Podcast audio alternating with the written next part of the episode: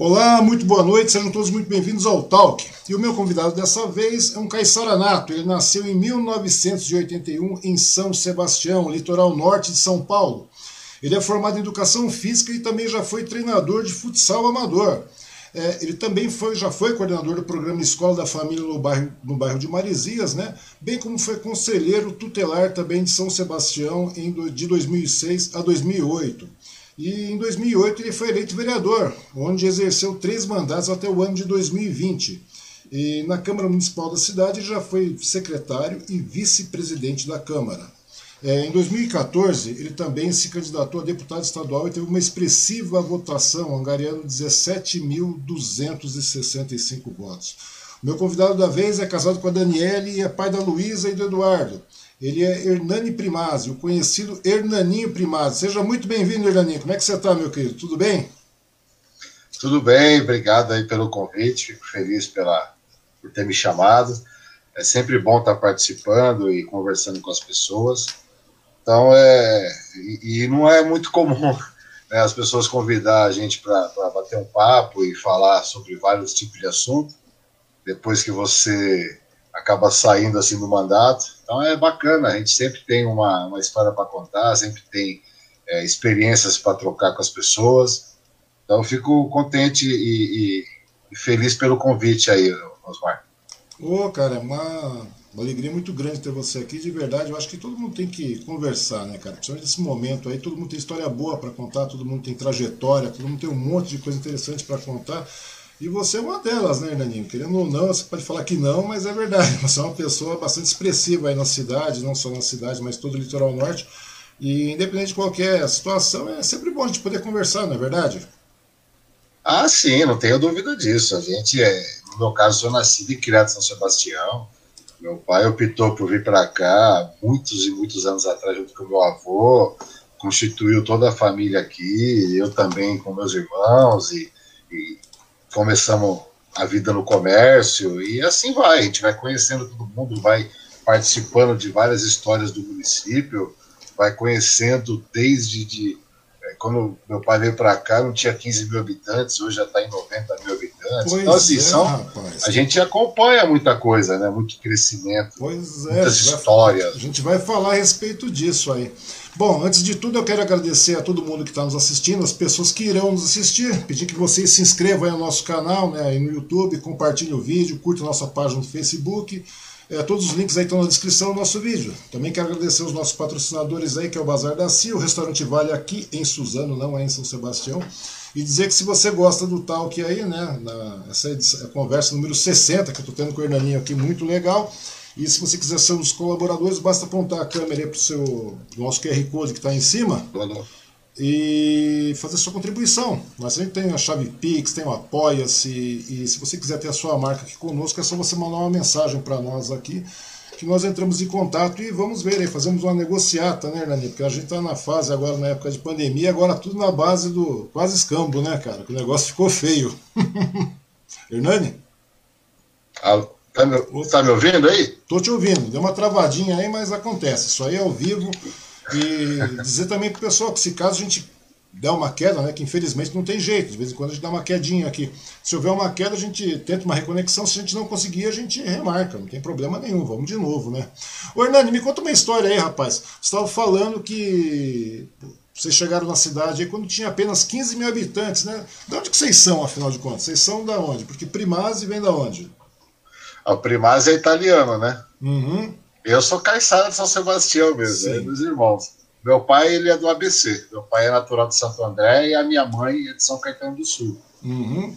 A família da minha mãe é de lá. O meu avô paterno veio do Rio de Janeiro, mas não tinha nada de carioca. Uhum. só uma malandragem, só uma e malandragem. Me, e me conta uma coisa, o que acabou trazendo vocês aí, trazendo seu pai, no caso, seu, seu avô, tal, etc., para São Sebastião, cara? Ah, então, a história que meu avô contava para mim, meu pai reafirma, é que meu avô veio para cá, né, e, e, gostou da cidade, ficou. Meu avô já trabalhava com padaria em São Caetano. Uhum. Na época, meu avô ele era vizinho de porta do dono da Casa Bahia. Oh, nem, nem, nem, era Casa Bahia ainda, era Klein, Casa Samuel, Bahia. Samuel Klein? Isso, isso. E aí, meu, meu pai trabalhava na GM em São Caetano né? Uhum. Tinha um, um, emprego bem estável lá. E acabou vindo para cá com meu avô e não voltaram nunca mais embora. Daí decidiram ficar. E aí, mas e aí, vocês chegaram aqui porque seu pai tinha um emprego estável, tá, como você falou, na GM, que é uma Sim. coisa que não tinha nada a ver com o que vocês fazem aí, né? Que a família não. trata na cidade de São Sebastião, né? E aí, como é que foi não. essa migração aí, cara? Porque chega. Ah, foi tranquilo, o meu avô ele montou uma padaria, que se não foi a primeira, uma das primeiras do município, chamava A Portinha, uhum. ali no centro de São Sebastião, em, em frente à Galeria Lima. Sim. Ele com a minha avó e aí eles foram crescendo, foram crescendo, aí foram para o bairro do Pontal da Cruz. Aí do bairro do Pontal da Cruz eles abriram a padaria O Portão. Aí depois abriram o mercado. E aí tinha um açougue, aí tiveram farmácia. Então eles acabaram dando uma vida ali para o Pontal da Cruz na época. E aí foi crescendo, foi crescendo. E aí em 88, se eu não estou enganado, uhum. Eles foram chamados para a política, né? Para participar da política. É, meu avô e meu pai. Nessa idade você tinha o quê? Sete anos? Tinha sete anos. Sete anos, né, cara? Você era gurizão. E eu vou falar para você, eu, mesmo assim eu lembro de muita coisa. Pois é, cara, isso que eu ia te perguntar. Porque a gente tinha conversado em off rapidinho, né? Na, naquela prévia que a gente faz antes. E daí você tinha me falado aí por, por alto que você começou, né? Porque já caiu nessa área de trabalhar na área comercial, etc, tudo mais, sua família pegou nesse estágio, né? Você já começou, né? ou seja, quando você começou a se entender como, como gente, assim, porque vai crescendo, é. que criança não sabe nada. Com 6, 5, 3, 4, 5, 6, 7 anos, você já estava no, no, no meio do, do, comércio local da cidade, não é verdade? Em São Sebastião. Ah, sim. A minha mãe, ela carregava os quatro filhos no colo para ajudar meu pai na padaria. Pois é, e nessa época São Sebastião era uma cidade que não tinha muitos recursos, né? A grande verdade era essa, porque tinha uma, era uma cidade que era muito carente muita coisa. E sem contar que, como você falou, era uma cidade muito pequena também, né? Tinha 15 mil habitantes nessa época. Vai, vamos calcular aqui, né, nesse período todo aí. Daí, com 6, 7 anos, é, é, aquela coisa. A cidade, obviamente, demograficamente, ela cresce, é, populacionalmente, ela cresceu e tudo mais tal. Mas mesmo assim era um número bastante pequeno de pessoas, né? Bem diferente desses quase 100 mil que tem hoje. Na é verdade, perto de 100 mil que tem em São Sebastião hoje. Você está beirando 90 mil já. 90 mil. Então, é. pra você ter uma ideia. E nesse meio tempo aí, por viver, por viver no comércio, essas coisas todas aí, você contou aí em off aí que você trabalhou, começou cedo, não foi? Seu pai te botou para trabalhar cedo? Com 13 anos. 13 anos. Daí você já foi o quê? Vendedor, repositor, açougueiro, tudo dentro do. do, do já. Do, do, sistema, tudo dentro da. da não só lá, não só lá. Não só é, lá? Não. Não só lá, não. Aí teve uma época que eu fui fazer trabalho de vendas externa. Uhum. Eu trabalhei como vendedor na Ilha Bela, São Sebastião, região central, Costa Norte, Costa Sul, Bertioga, Ubatuba e Caraguá. Pois eu fazia é. toda essa região como vendedor. Como vendedor. Você vendia o que exatamente lá na, nessa época, Hernando? Então, eu trabalhei em três, três empresas. Eu trabalhei no Tenda Atacado, muita gente conhece né, que vende de tudo, é um uhum. atacadista grande. Aí vende bebidas e depois eu vendi vassoura. Ou seja, o contato com o público era direto, né? Sempre foi. Eu nunca consegui ser um cara de escritório, não. Então, ou seja, nesse meio tempo você vai conhecendo as pessoas, vai vendo o modo da, da, da, cidade crescendo também, né? todas as cidades do litoral norte crescendo, e automaticamente você começa a verificar essas coisas, né? Você começa a ter uma, uma, uma, visão mais aberta, mais ampla do que está acontecendo no litoral nesse período. E você era garotando, que idade você tinha nessa época, Hernani? Você era vendedor? Ah, eu tinha acho que 21 para 22. Garotão, né, velho? Ou seja, é, faz 20, tem 18 anos isso, cara. É, eu tava na, comecei a namorar minha esposa, eu já estava parando de trabalhar como vendedor. Eu estou com ela desde 2002. É. Então faz um tempinho já. Faz um tempinho. Me conta uma coisa, cara. Desde esse meio tempo você, você parece que levava jeito pelo negócio. Né? Você já foi todos esses negócios de trabalhar como repositor, como açougueiro, etc. Não só no, no, no, no lado da família, sempre quando contratou com o público direto. E depois você não foi trabalhar como vendedor. Vendedor você trabalhou, você devia ser um bom vendedor, você deveria vender bem. Você trabalhou em várias empresas, empresas de porte, né, cara? Então você devia ser. Foi, um empresa vendedor. boa, empresa boa. Entendeu? Eu vou falar para você, eu não era tão ruim, não, porque eu vendia bastante vassoura. É uma coisa ruim de vender, cara?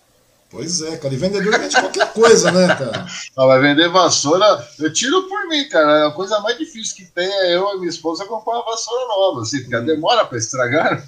Pois Só é. Só quem tinha vassoura, rolo, tem... saco de lixo, cloro, tinha todas essas coisas de de limpeza de casa. Produtos de limpeza, assim. Então, é, cara, eu tenho, um, eu tenho um amigo aqui, cara, que ele vende é, sepultura, velho. Você acredita? O cara vende sepultura. O cara vende bem, cara. O cara parece é mesmo, cara? O cara vende sepultura, velho. Fala que é proposta para quem é vivo, comprar enquanto tá vivo. Meu Deus, eu não encarei isso aí, não. Não, mas é verdade, o cara vende bem, velho.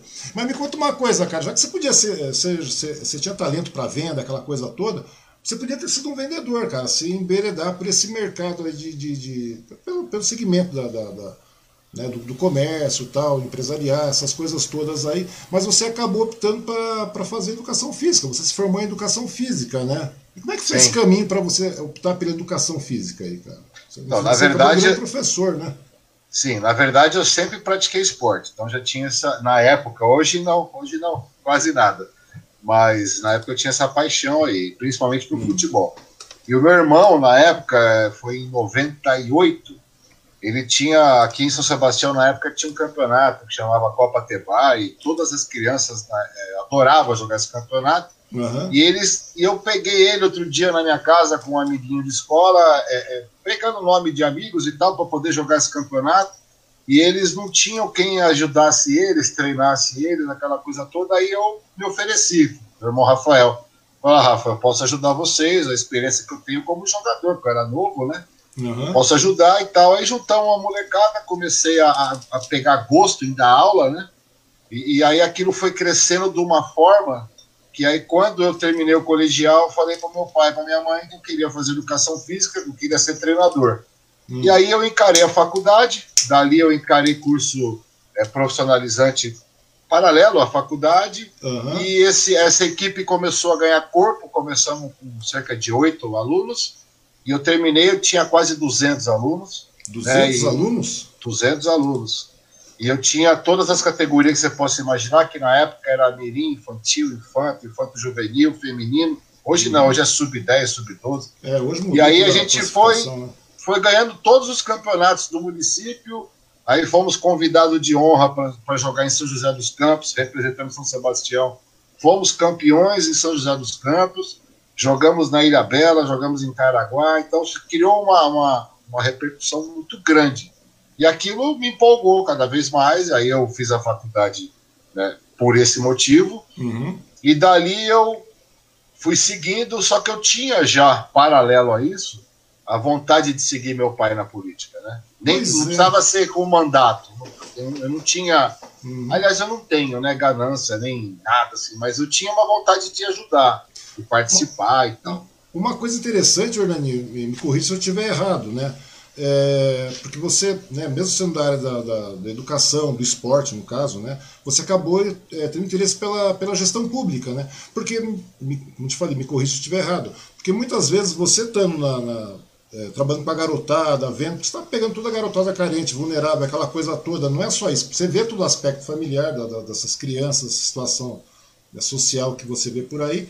E daí também, pô, você está na rua o dia inteiro, né? Você está em contato com todo mundo. Sim. Nesse momento aí, como você falou, daí, nesse, seu pai também já, já atuando na política, tal, seu avô tudo mais, já foram convidados para trabalhar na área da política nesse período todo.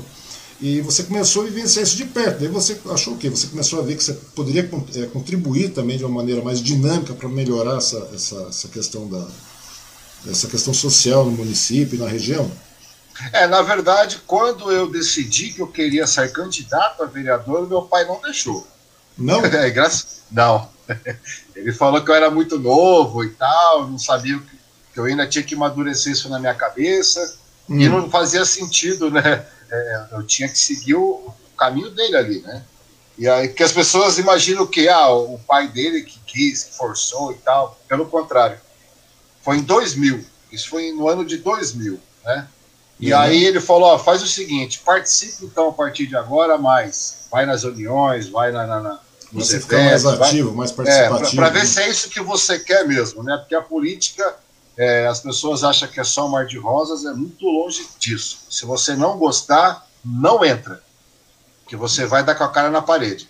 E vai uhum. dar com a cara na parede bonito para rachar a cara mesmo. Então você tem que gostar, ter paciência, gostar de pessoas, é, saber tratar as pessoas com educação, é, saber se pôr no seu lugar, senão não adianta querer entrar nisso.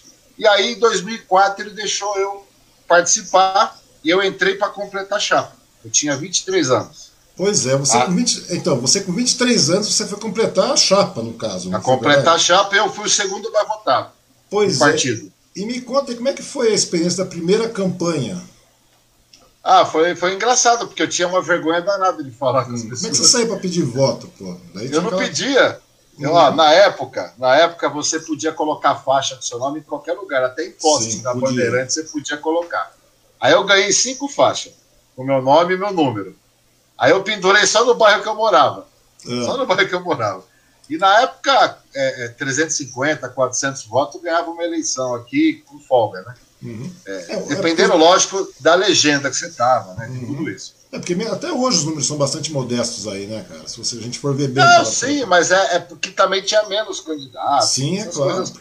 Último, e aí eu, uhum. eu tive acho que 180 votos, não lembro. Uhum. E sendo que 160 foi no bairro que eu moro.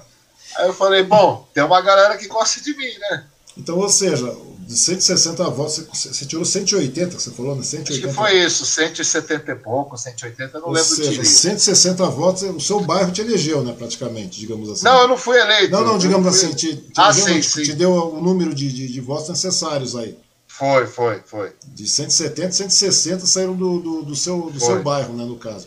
E daí? Ah, e aí meu pai falou, falou, cara, você não tá pedindo voto, você não tá indo atrás, você hum. vai se queimar, cara. Não, rapaz, não sei pedir voto, acho que as pessoas vão votar. Aquela ilusão de todo candidato ser a primeira vez, novo, aquela ilusão de que, ah, quem, quem gosta de mim vai votar. E não é assim que funciona. Hum, é, não é bem assim que funciona o negócio, né? Porque... Não, não é assim. Mas, Mas na época eu era inocente. Aí eu dei sorte, vamos dizer assim, Deus me abençoou que eu fui bem. Uhum. Aí ele falou: agora, se você quiser continuar, começa desde agora. Aí, só que meu pai nunca me deu nada de mão beijada assim. Falou: ah, ele nunca pediu voto para mim. Nunca. O pessoal que me apoiava falava: pô, mas teu pai não pede, velho. Ele não pode, porque ele é candidato a prefeito, ele tem um monte de candidato a vereador. Uhum. Então, se ele pedir voto para mim, já é um ciúme, uma brigaiada do caramba. Né? Então, ele falava: você sabe o caminho, vai atrás. E para mim foi bom, porque eu consegui crescer como homem, como político, é, é, diferente do que muitas pessoas acham. Eu nunca é, fiquei no rabo de saia do meu pai, nunca fiquei. Nada disso, pelo contrário, eu sempre fui muito é, é, parceiro dele, verdadeiro, porque o parceiro é aquele que fala o que você tem que ouvir, não o que você para agradar. E eu sempre fui aquele cara que abriu o olho dele, por mais que às vezes ele não me escutou, que é normal, é natural. Uhum eu sempre fui o cara que, que falei aquilo que eu penso, aquilo que eu vejo, que eu entendia não tá legal, tanto em época de campanha, é, mesmo depois que. Na realidade, são dois Hernanes, né, cara? A grande verdade é essa. Você é um Sim, é o outro, claro. ponto. Não tem essa. Claro. Essa não, normal, é. É claro, meu pai é um cara que eu amo muito, tem uma baita de uma admiração, então não tem como ser o contrário, né? E, e, e politicamente falando, muitas pessoas tentavam me atingir no início até conseguia, porque no início foi difícil para mim separar né, o pai do prefeito. Uhum. Eles tentavam me atingir indo para cima do meu pai. Meu pai é um cara muito paciente, eu já não tenho tanta paciência igual ele, não. Pois né? é, então... aí, essa que eu queria te perguntar, é, essa questão que eu queria te perguntar, Hernani, porque você é filho do ex-prefeito, tranquilo. E daí a cobrança da municipalidade na, na, logo no, no, início, no seu primeiro mandato, etc., foi maior na, foi maior para sua pessoa, para a pessoa do vereador Hernaninho, assim, no período que seu pai foi prefeito? Como é que foi o negócio? Mil vezes, mil vezes. Não. É, inclusive não só da população, que é até dá para entender, né? Que, que, que a maioria das pessoas imaginava. Se o filho não conseguir, ninguém mais consegue. Hum. Só que tinha muitas vezes que os outros vereadores conseguiam mais que eu eu ficava doido da vida. Depois eu fui entender. Né? fui entender, porque a gestão é pública, não era a gestão pra, pra, dele para mim. Então eu tinha que conquistar também a confiança do meu pai de que eu não estava ali como filho dele. Eu era um vereador eleito, né? E ele também tinha que me enxergar como um vereador eleito e, e representante da população. Até porque, antes de ser vereador, eu vim com uma bagagem de conselheiro tutelar, conheci inúmeros lugares de São Sebastião, é, difíceis mesmo, assim, de você é, encarar, e aí a partir do momento que eu virei é, vereador, ele virou prefeito, eu levei muita demanda que ele não conhecia. Pois é, estou, te, pois é, estou te falando, porque nessa história de ser conselheiro tutelar também, né, cara, que a gente citou no início da nossa conversa, o que acontece? É, muita coisa você acabou sendo alavancado também para ir para a política, pra, porque a única maneira de mudar alguma coisa é através da política. A grande verdade é essa, não tem outro caminho. Sim. Você concorda comigo? Não adianta na falácia, claro. etc, tudo mais. Quer dizer, você pode. A política de maneira ativa, tal, tudo mais. Porque para você exercer política, você não precisa estar é, é, num cargo eletivo tudo mais, tem que ser participativo. Porém, é claro que, como num cargo eletivo, você tem condição de, de dar os pitaco e fazer a coisa acontecer. Né? E quando, é, quando, é, quando, como conselheiro tutelar, você deve ter visto muita coisa acontecendo nas famílias e tudo mais, e etc. E isso aí te motiva bastante também, na é verdade? Porque ninguém é de ferro também, né? Você acaba vendo não, no conselho tutelar, é... você vê muita coisa. Conselho tutelar, na verdade, as pessoas não têm noção, aquela que nunca precisou, nunca, ou nunca viu o trabalho, porque de fato, quando a pessoa ela vira um conselheiro tutelar e ela trabalha mesmo com o coração na, na ponta da mão aqui, ó, é, é difícil você ver certas situações, viu? É difícil. Então você tem que tomar atitudes muito rápidas, porque você ali é um, é um agente das crianças e adolescentes vulneráveis e também o agente que cobra os deveres deles também, né? Porque não é só de uhum. direito que vive as crianças e adolescentes, também tem os deveres.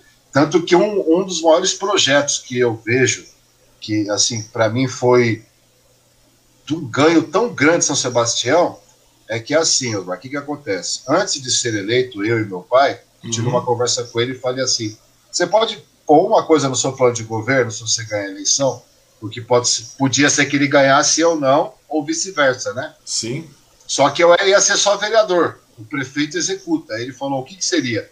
Falei: porque segundo a lei federal, é, a cada 200 mil habitantes, isso é na época. Hoje eu confesso que eu não estou atualizado, mas acredito que não mudou, não. Uhum. É, mudou só período de mandato, mudou algumas coisas do Conselho Tutelar. Inclusive, a gente readaptou aqui é, na Câmara na época. Aí eu falei: a cada 200 mil habitantes, são cinco conselheiros para cada 200 mil habitantes. Só que São Sebastião tem uma geografia muito extensa. Extensa tem como você, como prefeito, implantar o Conselho Tutelar na Costa Sul, que aí você teria que ter uma, uma, na época, uma liberação judicial, você tem que ter anuência do Ministério Público, é uma situação toda para. E ele abraçou a ideia, né, e nós conseguimos fazer o Conselho Tutelar da Costa Sul. Hoje São Sebastião tem 10 conselheiros tutelares, então isso para mim é um ganho muito grande. Por que, que eu falo isso?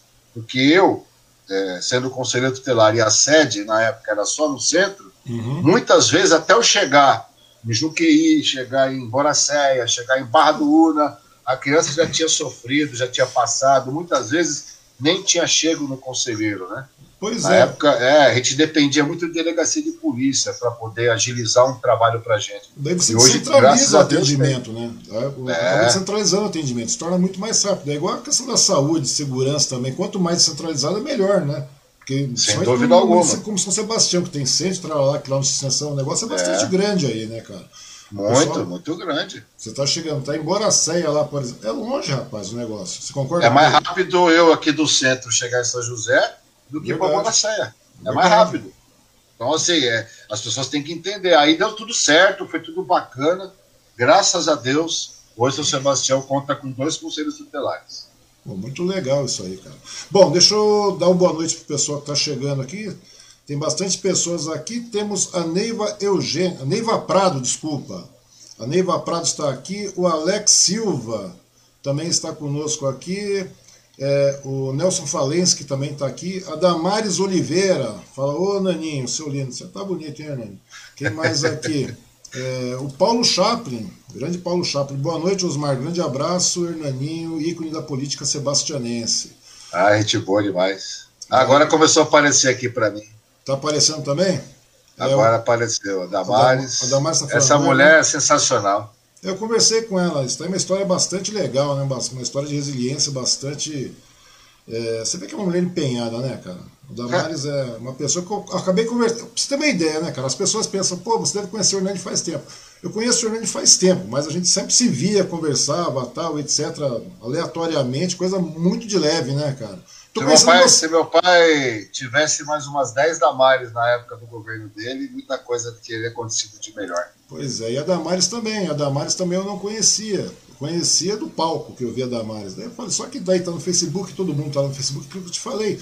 Todo mundo tem história legal para contar, todo ah, mundo sim. tem assunto simpático, todo mundo tem, tem trajetória e vale a pena conversar com todo mundo, cara. Daí tá aí a Damares. Tem uma resiliência fora do comum. Ele é muito mais evoluído que a maioria de nós. Olha que coisa bonita. É. Daí a, a Mônica Maria Nobre de Carvalho, tarará.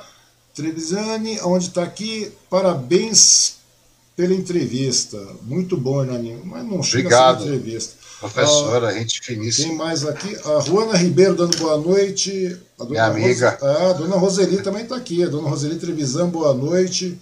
Minha o mãe. É, o Gerson Dias Vieira, boa noite. Adriana Antônia Puertas. Boa noite, Hernaninho. Você não foi e não será esquecido, pois é, não é o mandato que manda, mas você e sua forma de ser. A Adriana também é maravilhosa. A Viola, Viola José Wellington, boa noite. O Gerson Dias Vieira, muito orgulho do meu amigo. É... Ah, Osmar, ó, o Gerson é um irmãozão para mim. O Viola tá fazendo aniversário hoje. O Viola é? foi assessor meu durante 10 anos. Pô, parabéns pro Viola, então. Virou meu amigão. Hoje ele faz 50. 50 anos, pô, tá Diz ele, né? Porque a, a aparência é de 60, mas ele fala que tem 50. Não, não sei, não. O cara é jovem, pô. Eu tô mais velho que ele, cara. Quem mais aqui? A Marielle Milk, abaixo assinado. Assino embaixo, Adriana Antônia Puertas. O povo tá concordando. Hernaninho Primaz, gente boa. Viola já tá falando isso. O Rafael Silva, cheguei. É, esse é cabra macho. Bom, é o povo que tá falando. A Ivonete Ferreira, boa noite. E a... Essa é a minha sogra, cara. A sua sogra, cara, que maravilha. Dona Roseli, temos muito orgulho de você, Hernaninho. Mas é verdade. A minha mãe cara. é suspeita, né? É, mãe é mãe, né, cara? Mas é um grande abraço para ela aí que está nos assistindo aí. Muito obrigado pela sua participação. E daí, Hernaninho, mas me continua naquela conversa que a gente estava falando, cara. Chegou nesse determinado momento aí, cara, que, que, que você eleito, seu pai eleito também, obviamente, você falou que muita cobrança, a municipalidade cobrou muito também, cara. De verdade, assim, como é que foi a coisa? Como você falou, chegava lá porque passava é, é, é a solicitação, os, os, demais vereadores, porque eles conseguiam, tinham, é, conseguiam às vezes muito mais do que você, né? Que você sendo filho do prefeito, as pessoas associam, porque é aquela coisa. Ah, sim. Demorou para a população entender que o Hernani, vereador, é diferente do Hernani Filho, cara?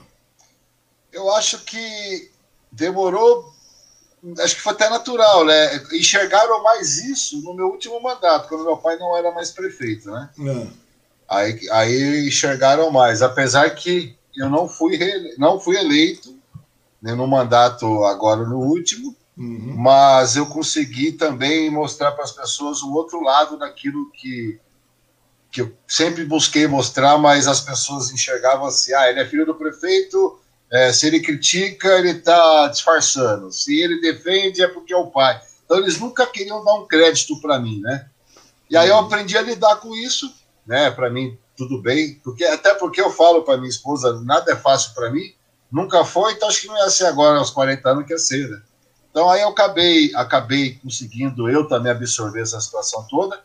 Foi, foi, foi passando, foi passando e as coisas foram melhorando para mim como pessoa né? Uhum. Então é importante. Mas no início foi difícil, porque até os vereadores, alguns, né, não todos os vereadores na época, falavam assim, o pessoal ia no gabinete deles, pedia alguma coisa e tal, ó, vai ali no Dornaninho, que ele é o filho do prefeito. Os caras saem fora, tá ligado? Do, do BO, ó, vai lá pro Hernaninho lá, vai lá, vai lá e tal. E uma coisa eu vou falar pra você, eu nunca neguei atendimento, cara. Já aconteceu de eu não conseguir atender uma pessoa ou outra, mas negar atendimento jamais. Mas a lógica é essa, né? Quando você é eleito, você não é eleito para um determinado grupo, né? Você é eleito para um, toda a cidade, você é vereador de todos os munícipes, né? Então, quer dizer, ou seja, o atendimento vale para todo mundo, né, Hernani? Não tem por onde mudar essa história, né, cara? Quando ah, não, não tenho nem dúvida. Nem dúvida disso. Mas é, o complicado é que muitas vezes os munícipes não entendem isso, né, cara? É, é muito não. difícil o negócio. Algumas né? vezes não, é. Não, na verdade, assim, é. Não tô generalizando, que, né? Não tô generalizando. Cada mandato que você passa eu aprendi uma coisa assim: cada mandato que você passa, você nunca repete é, os eleitores, é super normal, uhum. então muda muito. Você mantém sempre uma, uma base de pessoas que acreditam em você e, e, e sabe do seu caráter, do que você é capaz, do que você não é. Agora, é, muitas pessoas vai, vai renovando isso, né? Isso vai se renovando, porque a gente também vai se reinventando, né? é, no meio do mandato, passado eleição de eleição, uma eleição para outra. E para mim a maior prova disso foi a última eleição. A última eleição, é, além de algumas pessoas que mantiveram né, a fidelidade assim de, de, de gratidão por alguma coisa, de, de, qualquer serviço prestado, né, que foi uhum. uma grande minoria que manteve esse posicionamento, mas muitas pessoas novas chegaram, né? Muitas uhum. pessoas que me criticavam, eram oposição a, ao meu pai e a mim, aprenderam a me conhecer, né? Até, inclusive quando eu saí carta vereador com o Gleison, que as pessoas não apostavam que isso iria acontecer. Uhum. E aconteceu, foi por uma questão de honra, inclusive, né? E não me arrependo nem um pouco. Pelo contrário, achei que foi muito legal. E aí nós conseguimos fazer um trabalho diferente. E foi um aprendizado para mim. Por mais que eu estava vários anos no, no mandato, foi um aprendizado novo para mim ser oposição, né, mostrar que de fato eu não concordava e não concordo até agora em tudo que eu vejo, com muita coisa, e não foi é, é, algumas tentativas de, de, me agradar que me, me tirou da minha opinião, não. Eu mantive a opinião Algumas pessoas dizem que eu paguei o preço de não ser eleito por causa disso, mas eu preferi assim. E hoje eu tenho a consciência bem tranquila, graças a Deus. É que na grande verdade também existe uma volatilidade né, na, na política. A grande verdade é essa, né? Do, do apoio e tudo mais que te cerca, né? Porque é, cada eleição, cada dia é diferente, né, cara, dentro da política. A grande verdade é essa também, né, Hernani? Você acaba vivenciando isso. Eu não ouvi o final. Não, estou falando que existe uma volatilidade, né? A política é muito volátil. Tudo aquilo que te cerca na política é muito volátil, né? Ah, sim, sim, é sim. Muito volátil. O que é hoje, hoje funciona de uma determinada forma, mas não funciona mais, né, cara? A gente acaba vendo esse negócio. Porque muitas vezes a política é uma questão de experimento, aquilo que a gente estava conversando naquele dia, né? Sim, não, mas é, por exemplo, se você. É, é tem pessoas que você fala sim durante 10 anos. Uhum. Aí na hora que você fala um não pro cara, você não presta mais. Como ah, mas... tem pessoas que, às vezes, um bom dia que você dá é, com carinho, essa pessoa nunca mais esquece o tratamento que você deu a ela. Então, é, o ser humano ele é muito diferente um do outro. Então, a gente tem que saber, conhecer, é, pelo menos a grande maioria da forma das pessoas serem, porque a gente vai lidar com tudo, tudo quanto é tipo de, de, de situação. Isso é verdade. É que na realidade é aquilo que você falou, né, cara? Quando você, você pode fazer mil vezes, dar sim mil, sim, mil vezes para a pessoa, quando você fala um não de repente, por uma questão de obviedade, muitas vezes você passou, já não é mais aquela coisa. Mas isso aí não é na política apenas, né, cara? O ser humano é assim, o ser humano é complicado. Não, aspecto, não, né? sim. Né? Inclusive a gente, a, a, gente sabe que é assim. Não estou nem lamentando nem nada, uhum. eu estou constatando, né? Porque por isso que a gente tem que se reinventar, por isso que a gente tem que. É, não pode se acomodar é, agora falando no meio político, se acomodar achando que aquele cara sempre vai votar em você, porque um dia você estendeu a mão para ele. Imagina, se o outro chegar lá e estender um pouco mais, é, muitos pegam e trocam você normal. Então, é, você não pode também se abalar muito, não. Tem que ter força, uma família bem estruturada, graças a Deus isso eu tenho, uhum. e seguir o caminho. É porque é aquela coisa, né? A gente tem que sempre pensar da seguinte forma: muita gente vê a, a política como se fosse uma questão de, de, profissão, e não é, né, cara? Você está vereador, né? o cargo político passa e a pessoa fica, né? Aquele velho ditado que a gente conhece, não é verdade? Então, não, você, sim, claro. As pessoas claro. têm que ter essa noção também, né? Me conta uma coisa aí, Hernani. É, nesse último ano aí que você esteve como vereador, não é verdade? Vocês acabaram sendo, o mundo inteiro acabou sendo acometido por essa pandemia, né, cara? Foi uma coisa bastante louca aí. Teve muito impacto aí no trabalho da Câmara por causa da pandemia? Como é que foi? Muita coisa parou? Como é que foi trabalhar nesse último ano aí, cara? A falar a verdade para você, não foi, não foi fácil. Não está sendo fácil nem agora para os atuais governos, independente se foi reeleito ou se não foi. Falar a verdade, você pegar um negócio desse na mão, o cara tem que, né? Ter, ter, ter um pulso mesmo e ter discernimento, uma equipe boa. Aqui em São Sebastião, enquanto eu estava lá, é, muita coisa errada, muita coisa errada, muitas pessoas se aproveitando da pandemia, muitas pessoas se aproveitando da desgraça das pessoas para poder fazer política barata e suja. Eu falei isso por São Sebastião, né? Uhum. E, assim, a dificuldade ela foi aumentando porque você pega uma Secretaria de Educação que em mais de um ano de pandemia não conseguiu fazer um plano de trabalho com as crianças. Você pega hospitais de campanha que, que foram um absurdo atrás do outro, isso foi manchete em todo quanto é lugar. Então não é o Hernaninho aqui que está falando, isso é uma coisa que todo mundo viu. É, foi dificultou a nossa situação para os comerciantes, aí não é culpa da cidade em si, isso foi geral, né? Ficou aquela bagunça, o governo do estado falava uma coisa, o governo federal falava outra, e aí o municipal, que é o que está mais de cara com as pessoas, acabava sofrendo mais. Era muito fácil o governador falar uma coisa e o, os prefeitos, os vereadores têm que acatar, mais o prefeito, né, que é o que, uhum. que é o cara que, que, que, executa a situação toda. Então não foi fácil não falar para você. Aliás, não está sendo fácil, né? Uhum. Muitas pessoas quebraram, muitas pessoas estão numa situação difícil. Aí você começa a ver é, é, aquela, não sei se você viu ou aí aonde você está aconteceu também é, situação das cestas básicas, da ajuda às pessoas que não teve, aí começou aquela demora para poder cadastrar as pessoas, aí foi confusão com o ambulante, aí foi confusão. Aí, meu amigo, vou falar um negócio para você. É, é, entra a, aquilo que as pessoas, hoje eu escuto muito e leio muito, né? Uhum. As pessoas falam que muitos políticos, é, é, é, muitas pessoas fazem politicagem com a pandemia, e eu concordo. Mas a pandemia, ela existe, ela é é, perigo, é perigoso o vírus. Eu perdi pessoas próximas. É, é, o tio da minha esposa né, faleceu e foi comprovadíssimo que foi o Covid. É, é, muitas pessoas estão morrendo. Nós sabemos que muitas vezes pode ter mentira, pode ter mentira.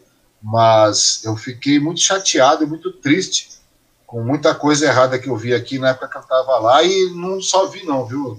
Uhum. Nós denunciamos. Ô Hernandes, só um detalhe também com relação a isso aí, cara. Você não acha, voltando a falar da questão da pandemia, você não acha que está faltando um norte bastante grande, vindo lá de cima do governo federal, passando pelos estados, para chegar aos municípios? Porque senão vira essa bagunça que está tá acontecendo, que deve ter acontecido em São Sebastião, deve acontecer em, em Suzano, em Mogi, em Poá. Até, quer dizer, cada, é aquilo que você falou, os municípios acabam tendo que se ajustar quase que por conta própria, independente disso, não é verdade? Você não acha ah, não, que, isso, falta um isso. norte pesado mesmo? Porque em 2019 a gente já sabia que era, era uma pandemia, já era sabido que era uma pandemia, no caso. É, em cima dessa pandemia, poderia ter sido, ao invés de ter, ter invertido um, sistema de negacionismo, aquela coisa toda, tal, que foi feito pelo governo federal e depois entrou na, na, na briga política com o governo do estado, tal, que é, uma atitude presidencial do Dória tudo mais na realidade, ou seja, se nós tivéssemos uma, uma ação norteada pelo governo federal junto aos estados, e obviamente os estados para os municípios, nossa, nossa situação seria não só de São Sebastião, mas de, digamos aí de uma quase totalidade dos, dos municípios brasileiros estaria em uma situação bastante melhor, né, cara? Eu acho que só não está pior porque muitos municípios e muitos governos de estado tomou a frente sem depender do governo federal em muitas coisas porque, com todo respeito ao governo federal, é, no início levou na brincadeira. Foi, foi nítido, todo mundo viu, e, e assim, não estou falando mal do presidente aqui, não é isso, mas eu não concordo com muita coisa que ele falou, não. No início da pandemia. Ah, atualmente ele ainda fala umas groselhas, umas não, coisas é, que não. É, mas agora também a questão da, da, da, questão de que agora já entrou outros motes políticos, né? Você vê que o, o, o rumo da, da, daquele negacionismo está mudando, entre aspas, assim. Hoje mesmo o cara foi fazer manifestação, tal, etc. Para baixo para cima com o Pazuelo, né? Pendurado ontem, né? Desculpa. Exatamente. E daí o que acontece? Mas o problema não é esse. O problema é que a gente vê que está mudando a conversa numa, numa situação bastante complicada, porque aí já, já, já envolve outros fatores políticos, outros jogadores no meio, né? Que nem vem o Lula de novo, vem uma, uma esquerda já se posicionando, tem o Senado tem a, é, é o STF fazendo a pressão em cima, tem a pressão popular, 500 mil mortos praticamente, né, subnotificado, né, uma coisa absurda. A gente está vivenciando isso, é coisa que eu não imaginava, cara. Morreu meu vizinho, meu vizinho morreu, dois vizinhos morreram, pai e mãe de amigo meu morreu, sabe? E o negócio é sequencial, você vê gente muito próxima morrendo, ou seja, as pessoas estão sentindo isso já na pele, né, cara? Então você vê muito. que tem, tem, que mudar essa conversa. Daí vem a CPI agora, a, a, a, liberando um monte de informação é, é, de conflitante. E agora vem ainda, inclusive o Pazuello vai ser reconvocado né, para conversar ali, né, vai ser chamado novamente. Fica uma coisa bastante complicada. Eu acho que se tivesse realmente um norte, é, é, mudado o norte, a gente teria uma situação melhor. E inclusive os municípios, né?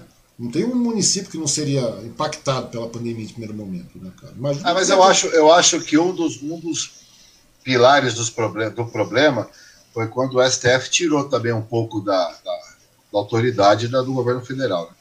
É, Aí, foi, eu... foi, mais ou menos, não foi bem assim também, né, cara? O cara podia chegar lá e, quer dizer, o STF deu. Mas ele perdeu, parece que ele perdeu um pouco o comando nessa hora. Ah, mas aí, mas aí também tem um detalhe, eu acho que foi, aí abriu mais o negacionismo, porque daí o cara já, já não estava fazendo uma, uma gestão eficiente com relação à questão da pandemia. Daí se deixasse na mão do cara, nós estaríamos hoje numa pindaíba, ainda vai morrer muita gente, né, cara? Pior que vai, nós vamos até 2003, eu acho que a gente vai beirar é, um milhão de, de pessoas né, infelizmente mortas aí. Mas me conta uma coisa aí, Hernani, como é que nesse período, nesse último ano aí, você foi fazer uma reeleição nesse caso, né? Você eu fui tentar, uma... eu fui tentar a quarta reeleição. Exatamente. E nesse período de Covid aí, cara, que foi uma questão bastante séria com relação às regras de distanciamento, é, pô, porque você tava. A campanha, na realidade, cara, você estava fazendo campanha no meio da disseminação bravíssima do contágio, né, cara? O vírus estava contagiando muito, né, cara? Estava contaminando muito, era um período de, de alto contágio. Como é que foi para você fazer campanha nesse período, cara? Tô, foi você... difícil, foi difícil por vários motivos. Primeiro, porque. Porque o vereador, existe... é, o vereador é, é, é, o político que está mais próximo do povo. Você é o cara Não, que está todo dia conversando com o cara na rua, né? Foi difícil porque, assim, primeiro que estava com a pandemia em alta ainda né? A gente saía na rua, é, não saía como deveria, uhum. eu por, por, mim mesmo, não fazia reuniões como estava acostumado, é, enfim. Mas quando ia num comício, ia numa caminhada, era com máscara, álcool, evitava ficar é, muito perto, né? Porque é, de repente eu poderia ser um transmissor ou pegar também. Uhum. E eu uhum. tenho filho, tenho esposa, eu tenho que ter a cabeça no lugar, né? E a vida está muito acima de política. Você e aí, alguém próximo da sua família, foi o tio da sua esposa que veio falecer, né? Você no seu seio familiar, vocês não, não, não, não contraíram Covid? Contraiu, meu pai contraiu, meu pai ficou internado alguns dias, a minha esposa pegou, a minha filha pegou. Uhum, mas não a chegar no estado de, de extrema gravidade, nenhum deles, né? Ah, do meu pai, o meu pai ele ficou, acho que com 40% do pulmão infectado. Ele ficou Sério, um tempo, no, ficou com ah, tempo é verdade, cara. Você falou isso, até escreveu a respeito disso, cara. Foi, foi. É verdade. E é aí, verdade. e aí a minha esposa, ela passou mal, até no início achava que era dengue, que os sintomas estavam bem parecidos. Aí aquele teste rápido, uhum. aquele teste rápido da prefeitura, que não quer dizer nada, aquilo para mim é uma, é... uma grande bobagem, aquilo, né? Porque a pessoa dá positivo, você vai fazer o do nariz dá negativo.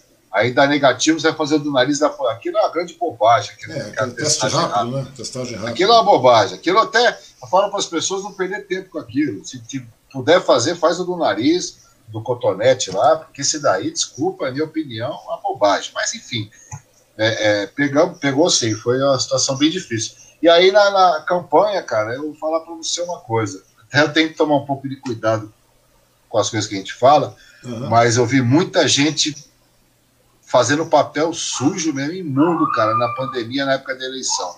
Se aproveitando mesmo de situação precária das pessoas para poder comprar apoio, para poder.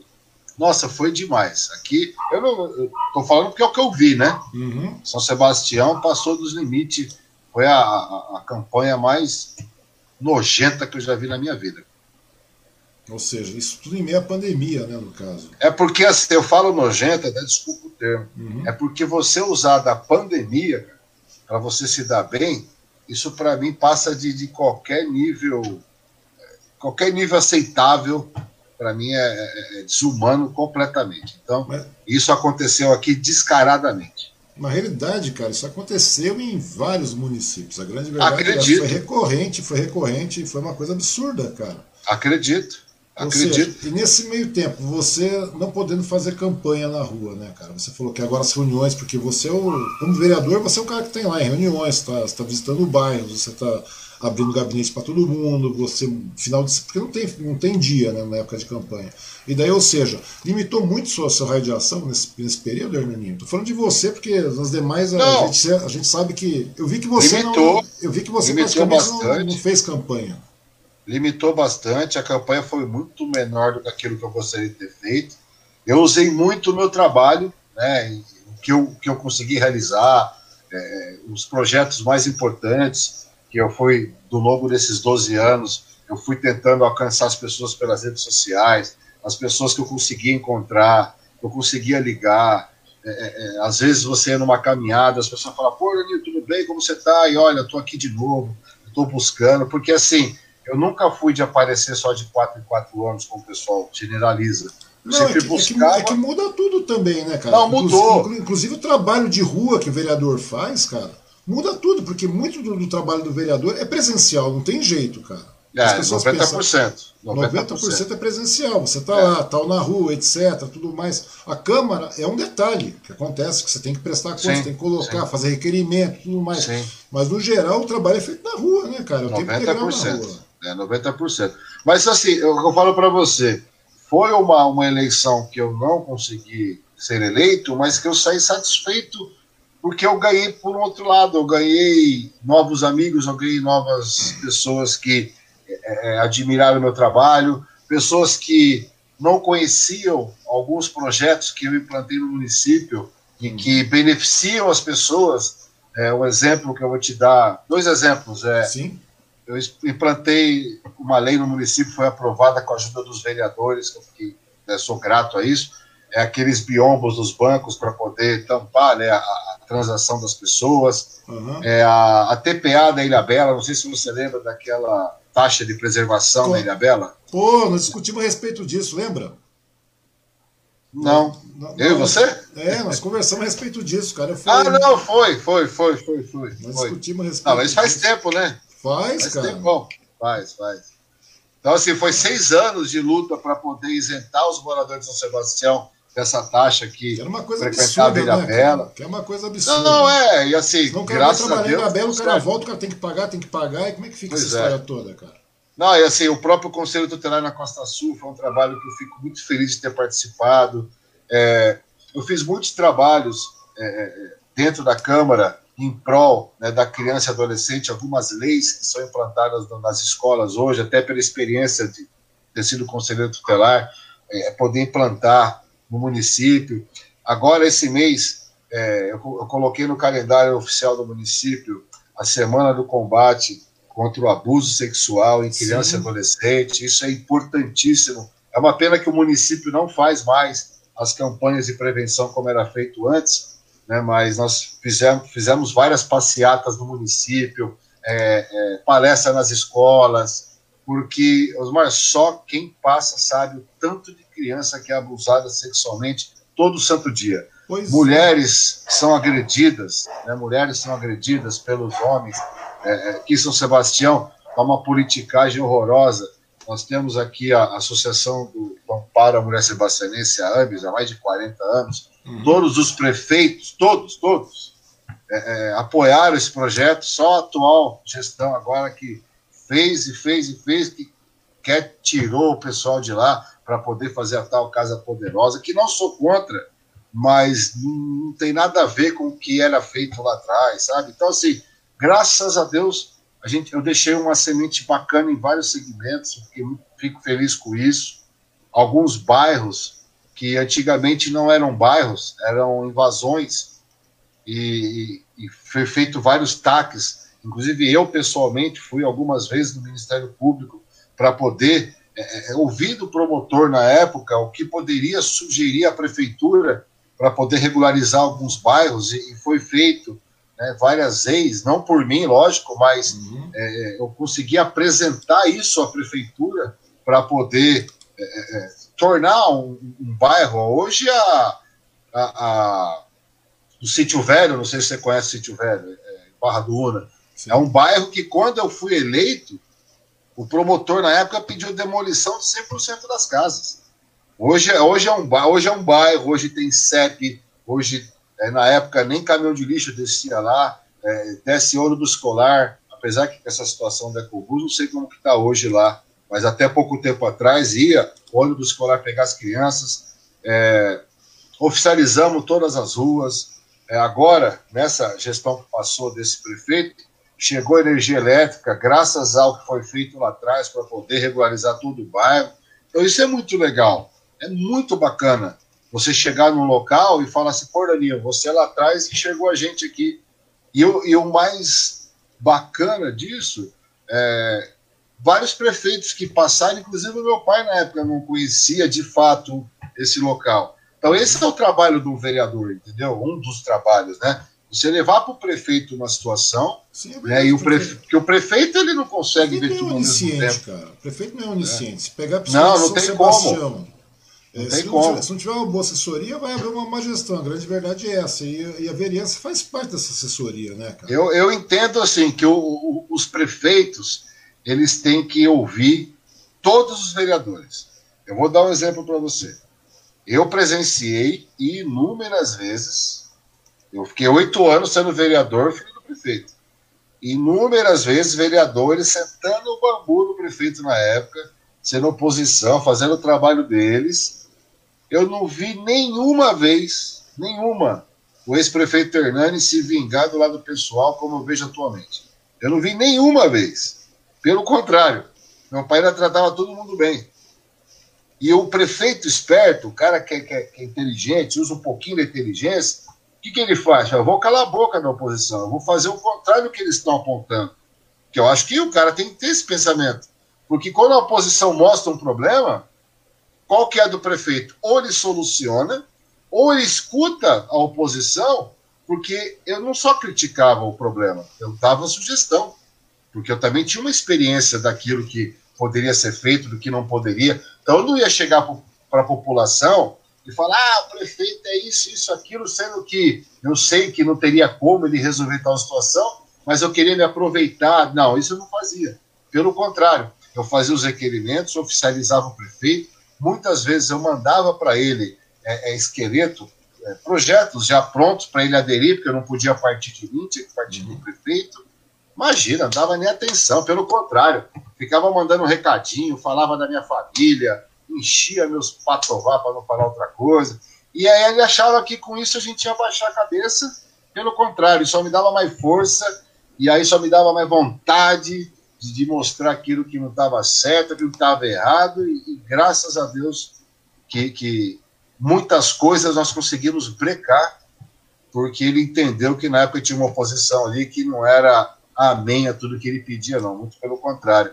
O que era bom nós votávamos, o que era ruim nós expunhamos mesmo, sem Mas a, a, grande lógica é essa: o que é, é, é, passável, o que é louvável, louva-se, o que não é, você vai lá e trabalha com a oposição e ponto, acabou. A grande verdade é essa. Porque a, você não tem que dar amém para todo mundo. A grande verdade é isso, cara. Não tem ah, Aqui, ah, eu vou falar para você: eu não dava amém nem para os secretários do meu pai.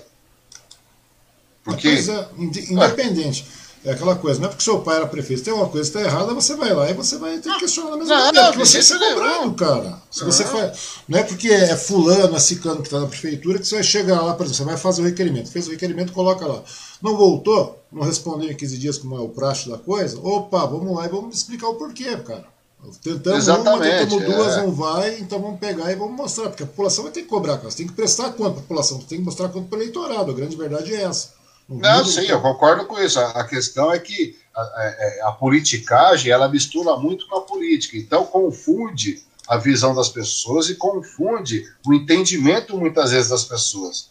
Então, às vezes o cara faz politicagem, o cara acha que ele está tá, tá assistindo, acha que ele está certo. E às vezes o cara faz a política certa, o outro acha que está errado. Então você tem que trabalhar isso todo dia para a pessoa entender que de fato você mesmo quando erra você não vai repetir o seu erro, você vai buscar acertar depois. Eu errei muito. Imagina. Teve, tá. já aconteceu de eu votar um projeto, ou a favor ou contra, sei lá, e te falar: caramba, eu devia ter votado a favor disso. Eu, eu vi o negócio ali, eu entendi que era aquilo e não era. E aí, o que, que eu fazia?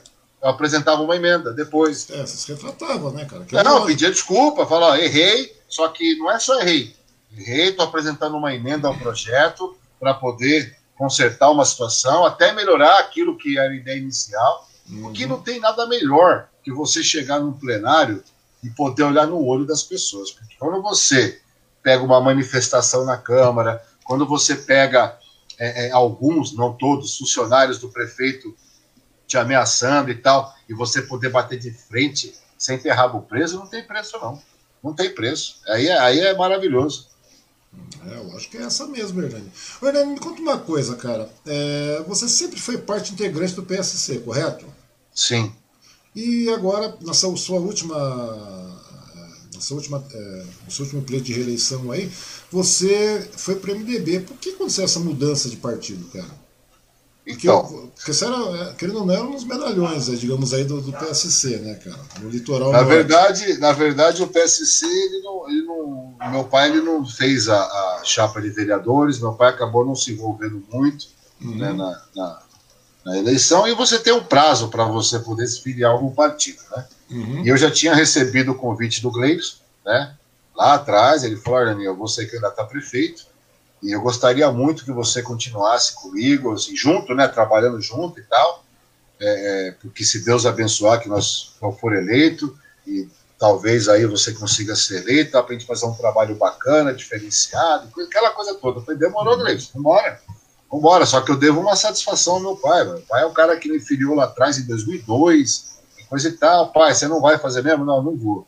Falei, é o seguinte, eu tenho convite tanto da gestão atual como do Gleison, mas gestão atual eu não vou. Eu quero, eu quero ir junto com o Gleison. Aí ele falou, pode ir. E eu fui, sem problema algum. E aí, o que as pessoas se arrepiaram toda foi porque o presidente do partido é o Juan, né? E o Juan, todo mundo sabe quantas brigas e, e bates que eu tive com ele dentro da Câmara. Ele nem era prefeito, mas era ex-prefeito. Ele com meu pai, coisa e tal. Mas eu falei, não, tranquilo, sem problema nenhum. E quando eu tive que assinar simbolicamente a ficha lá, eu fui muito honesto com o Juan e falei, olha, tudo que nós passamos, eu não retiro uma palavra, né? Porque é, é existiu uma briga lá atrás, e eu, eu não, não concordava. Que não existiu, né, cara? Não tem como eu acho ridículo, né? Acho existiu, ridículo. Existiu, mas a, mas a política também é aquilo que a gente está conversando. Ela é volátil, né, cara? A grande verdade não, é essa. Ela é volátil e, e é posso falar? estratégias também. Posso falar uma coisa? Sim. Vou falar uma coisa real para você.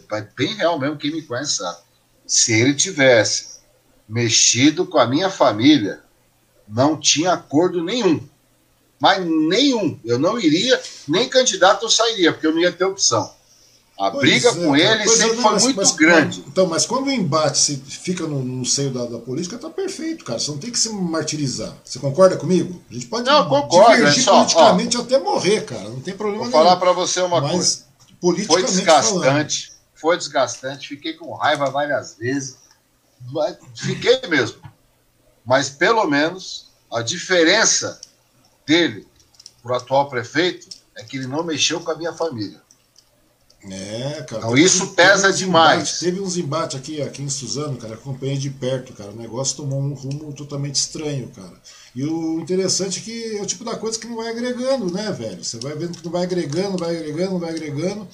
E daí o que acontece? A partir desse momento aí a população começa a mudar também, né, cara? Você começa a ver. Né? Isso porque isso não, tudo é, bem. nada mais é do que um reflexo. Ou seja, a partir do momento que o embate político, cara, é, discutir politicamente, divergir politicamente. A gente mesmo já divergiu quantas vezes, cara? Entendeu? Divergir politicamente é uma coisa, você concorda comigo? Você, Normal. A gente está no âmbito da, da, da, discussão, Normal. parou ali. Entendeu? Pô, tem, tem um âmbito para discutir. A partir daquilo ali, não, velho. Eu acho que não funciona bem por aí o negócio. Você concorda? É, mas assim, eu. Então, eu, eu... discutir, ironizar, falar alguma coisa com relação ah, à sim, política, normal, é. isso é, é, é de praxe, acontece, né, cara?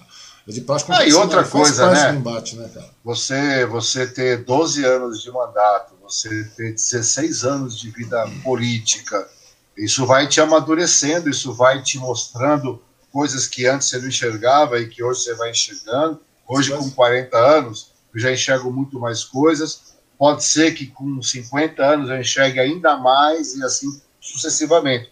Mas uma coisa que eu tenho comigo, cara, é a palavra gratidão. Gratidão é uma coisa que eu levo comigo. Eu acho que todo ser humano deveria ter um pouquinho disso dentro de si, né?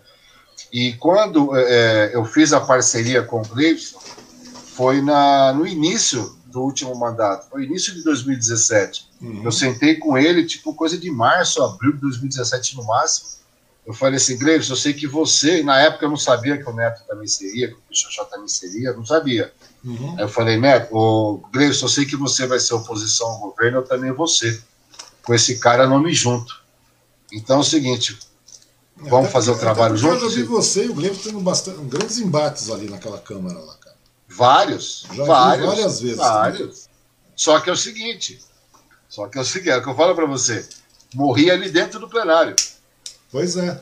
Eu nunca contratei ninguém para fazer armadilha para ele. Eu nunca falei da mãe dele. Eu nunca fui pro lado pessoal dele, como fizeram com ele aí no último, no último mandato dele como vereador. Isso eu nunca fiz, pelo contrário.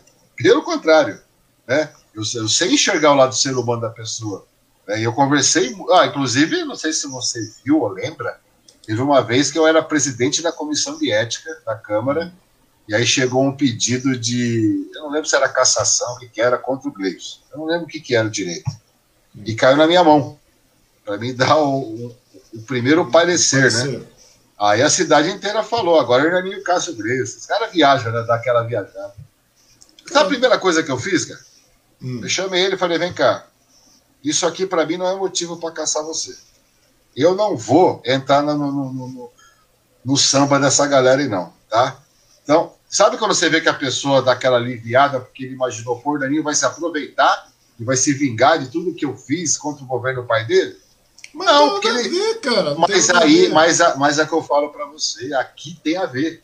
Não, hoje em dia, mas, lógica, mas hoje em dia tem a, ver aqui. Tem a ver, cara. A lógica é, ah, sim, mas é, a política do Sebastião hoje tá, está assim. É o atual governo é assim. Se você não sambar a música dele. Oi. Oi, mas dá uma travadinha no seu áudio aí, mas tá perfeito agora. Não, mas infelizmente. Então, mas a lógica é não ter esse tipo de, de, de lógica, ah, é. né, cara? A é lógica, é a lógica, é, o certo, né? É o certo. A lógica é não ter essa lógica, né? Ô, Hernani, um outro detalhe aí, cara. Você falou aí, ah, tá, eu tô com 40 anos, tô com 40 anos, etc, né? Como se 40 anos fosse uma idade muito pesadona, né, cara? Me conta uma coisa aí, você querendo. Porra, você tem 40 anos, pô, eu tô com 52, cacete. Eu sou, né? Ah, mas você tem cabelo, eu não tenho aí, ó. Pô, mas é uma diferença, cara. Mas tem cabelo branco, não resolve muita coisa também. Me conta uma coisa aí, cara. É, você manda, querendo ou não, cara, você vai falar que não. Você vai falar que não. Mas você é uma das pessoas com maior expressividade política aí no litoral norte. Estou falando de São Sebastião, cara. Estou falando de, do litoral norte, porque você é candidato a deputado em 2014, teve um número expressivo de votos e tudo mais. Me conta uma coisa, cara. O que, que você atribui à não reeleição aí da, da do seu Atual, mandato? Agora, a última? Atual, é. Ah, vários pontos, assim. Até hoje eu me pergunto, às vezes, se me pego perguntando, né? Hum. É, ou, ou. Bom, enfim é, tem coisas que eu não posso nem falar aqui no, ao vivo, porque daí eu teria que estar provando, né? Coisa que eu sei que aconteceu. Mas assim, teve muitas, muitas pessoas que, que trabalhavam comigo, me apoiavam, acabou saindo candidato, né? Com, uhum. o atual governo. Acabou pulverizando também a quantidade de votos? Bastante. Teve muita gente que recebeu algumas gratificações aí na reta final e acabou saindo. É, de repente, as pessoas elas não, não, entenderam que o meu trabalho de oposição era, era, era importante para o município, né, denunciar as coisas erradas, e de repente achavam que eu tinha que estar do lado do prefeito para poder é, atender aí no, no, pedido de rua, essas coisas, porque daí o prefeito cortou tudo, tudo quanto é trabalho meu, ele cortou, isso daí é, enfim, é o mínimo que ele fez, né, fora outras coisas mais. Mas eu não atribuo a alguém, eu atribuo a um, a um contexto geral, né? É, teve muitas coisas que aconteceram que não vem ao caso agora, e eu acredito muito, Osmar, muito mesmo, eu não sei o que as pessoas pensam sobre isso, eu acredito muito que é, é propósito de Deus na vida da gente, sabe? É, foi 12 anos bem trabalhado, graças a Deus, eu tive muitos desgastes, eu tive muitas alegrias, mas eu acho que agora virou um momento de reflexão mesmo da minha vida, né, e, e, ver aquilo que eu fiz de certo, aquilo que eu fiz de errado. É, tudo que fizeram de mal para mim nesses últimos quatro anos pesou, pesou. Só que eu acredito muito na lei do retorno e eu quero estar vivo para assistir e eu vou assistir né, tudo que o prefeito fez contra mim, contra a minha família, tudo que pessoas ligadas a ele fez contra mim, contra a minha família, eles vão pagar, vão pagar e eu vou ver isso. E, e aí a, a, vida vai seguindo, né? E a vida detalhe, vai seguindo. Você, você, acha que esse período também serviu para você fazer uma reva, reva, é, reavaliação de tudo? Todo esse período da, que você trabalhou, que você participou das De tudo ainda não. De tudo ainda não deu tempo. são 12 anos, né? Não deu tempo. Mas já deu uma. Essa, essa, pausa, assim, digamos assim, a gente está falando, não deu tempo porque não dá mesmo, né? Pô, tem 100 dias, 150 dias isso aí apenas. Mas estou falando com relação a essa pausa, digamos assim, porque senão você estava eleito, você estava na, vereança, estava na Câmara. Sim, né? sim. Nesse caso, mas você acha que de certo ponto, de certa forma, isso não passa a ser benéfico também, cara? Fico pensando nesses casos, porque eu vejo muitos, muitos vereadores aí que tem dois, três, quatro, cinco mandatos, aí de repente, pô, tá na hora de chegar e dar uma brecada. Automaticamente eu acho que isso é o que eu estou falando para você. É o que eu estou te falando. Né? É, eu entendo que é um propósito de Deus, né? Você sabia que muito. Hernani? Está me ouvindo? Porque tô, parou tô te ouvindo. É, deu uma congeladinha, mas estou te ouvindo. Voltou, é, pode falar. É, muitas pessoas falam, vai, Lani, você está eleito, você está eleito. Eu nunca trabalhei com isso, sabe? Está eleito, isso não existe, isso é bobagem. É, então, e aí, e aí assim, hoje, hoje eu já consegui pesar muita coisa, muita coisa já consegui pesar, que, que de benéfico de eu ter perdido as eleições, principalmente de pessoas que você achava que que graças a Deus comigo não foram muitas, mas teve, pessoas que você achava que de fato eram seus amigos, pessoas que você achava que de fato somava com a sua vida e hoje é um livramento na vida da gente. Uhum. E eu aprendi muito assim, eu amadureci muito a, a, minha forma de enxergar e minha forma de pensar. Amadureci ainda mais, né? Porque se eu fosse vereador agora e com a atual gestão eu ia continuar sendo oposição, obviamente. Uhum. É, eu ia melhorar essa, essa oposição, porque eu aprendi a ser oposição também, né? A oposição ela não pode só ficar atacando pedra, ela tem que mostrar o erro e mostrar possíveis soluções. Mas aí a população entendeu que não, né? inclusive quase que não entra oposição na Câmara, né? o Pichochó também entrou por pouco, foi na oposição que estava né, antes. É, o Neto não foi candidato e o Gleison foi candidato a prefeito. Eram os quatro oposição da, do mandato. Uhum. E aí acabou ficando todo mundo de fora. Aí só o Pichochó que se manteve, ainda bem que ficou um remanescente. É, daquela época, eu falo daquela época porque tem a bagagem do primeiro mandato todinho, para ele é importante, até uhum. para orientar os colegas que estão lá, né? Que apesar de quem tem pessoas lá que são situação que eu gosto muito também, né? Então, eu não misturo as coisas, não. Mas eu, eu espero que a oposição ela continue firme, independente do número de, de oposição lá dentro. Mesmo que para mim não deu certo, que dê certo para ele. Tá certo. É, essa era a pergunta do Miguel Campos, né? Do Miguel Campos Filho, né? Ele perguntou aqui como é que você avalia a legislatura atual, né? É ah, Miguel, ah, eu avalio assim. É, eu gostaria que tivesse mais oposição. Eu gostaria porque a oposição ela, ela ajuda muito o município, né? É, eu, não, eu não vou nunca julgar nenhum vereador, nenhum, de jeito nenhum, por mais que eu sou primeiro suplente do meu partido, aquela coisa toda, uhum. mas eu não vou julgar de jeito nenhum, até porque eu tive lá e também tive erros, né? Mas eu espero que todos aqueles que estão ali já é, é, de outros mandatos, principalmente os que estão de primeiro mandato, que quando tiver algum erro e, e algum apontamento da população, que tenha o discernimento de, de saber dar o passo para trás para depois dar passo para frente, que tenha a humildade de assumir seus prováveis erros e, e, somar de fato com a população e não com o prefeito. Tá certo. Bom, chega aqui a Giovanni Lira. Estou matando minha aula para te ver, viu? A Giovânia essa, tá minha, essa é uma das poucas que eu falo para você que valeu a pena é a pessoa do bem. Ô, Hernani, me conta uma coisa também, cara, é com relação. Como é que você vê a participação, já que a Giovanni participou aqui também, né? Inclusive matou aula. É, como é que você vê a participação feminina aí é, no litoral norte com relação à questão da política, cara? Porque a gente vê que não tem representação, né, cara? E é uma coisa constante acontecendo aí em, em grandes municípios, né? Ah, Suzano, na verdade. Tem, é, Suzano só tem uma, Mogi também só tem duas. Como é que, tá, como é, que é a, a questão da participação? Porque as mulheres, você como você já foi secretário, vice-presidente, é um cara que está na rua o tempo inteiro, é um cara que a gente verifica que está constantemente em, em, contato com o público. Como é que você percebe, o, o, que, o, o que você atribui, digamos assim, a questão das mulheres não participarem da política de uma forma tão ativa aí, cara? Eu acho que isso já vem desde lá de trás, é, é um, desde a época do machismo absurdo.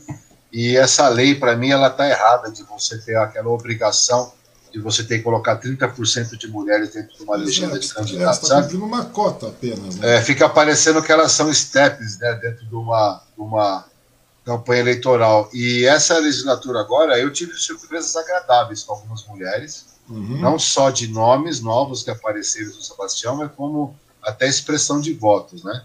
Eu acho bacana. E assim, existe muito, muitas mulheres que ainda não querem a participação, mas aqui já aumentou bem, viu, Osmar? Já aumentou bastante mulher participando, né?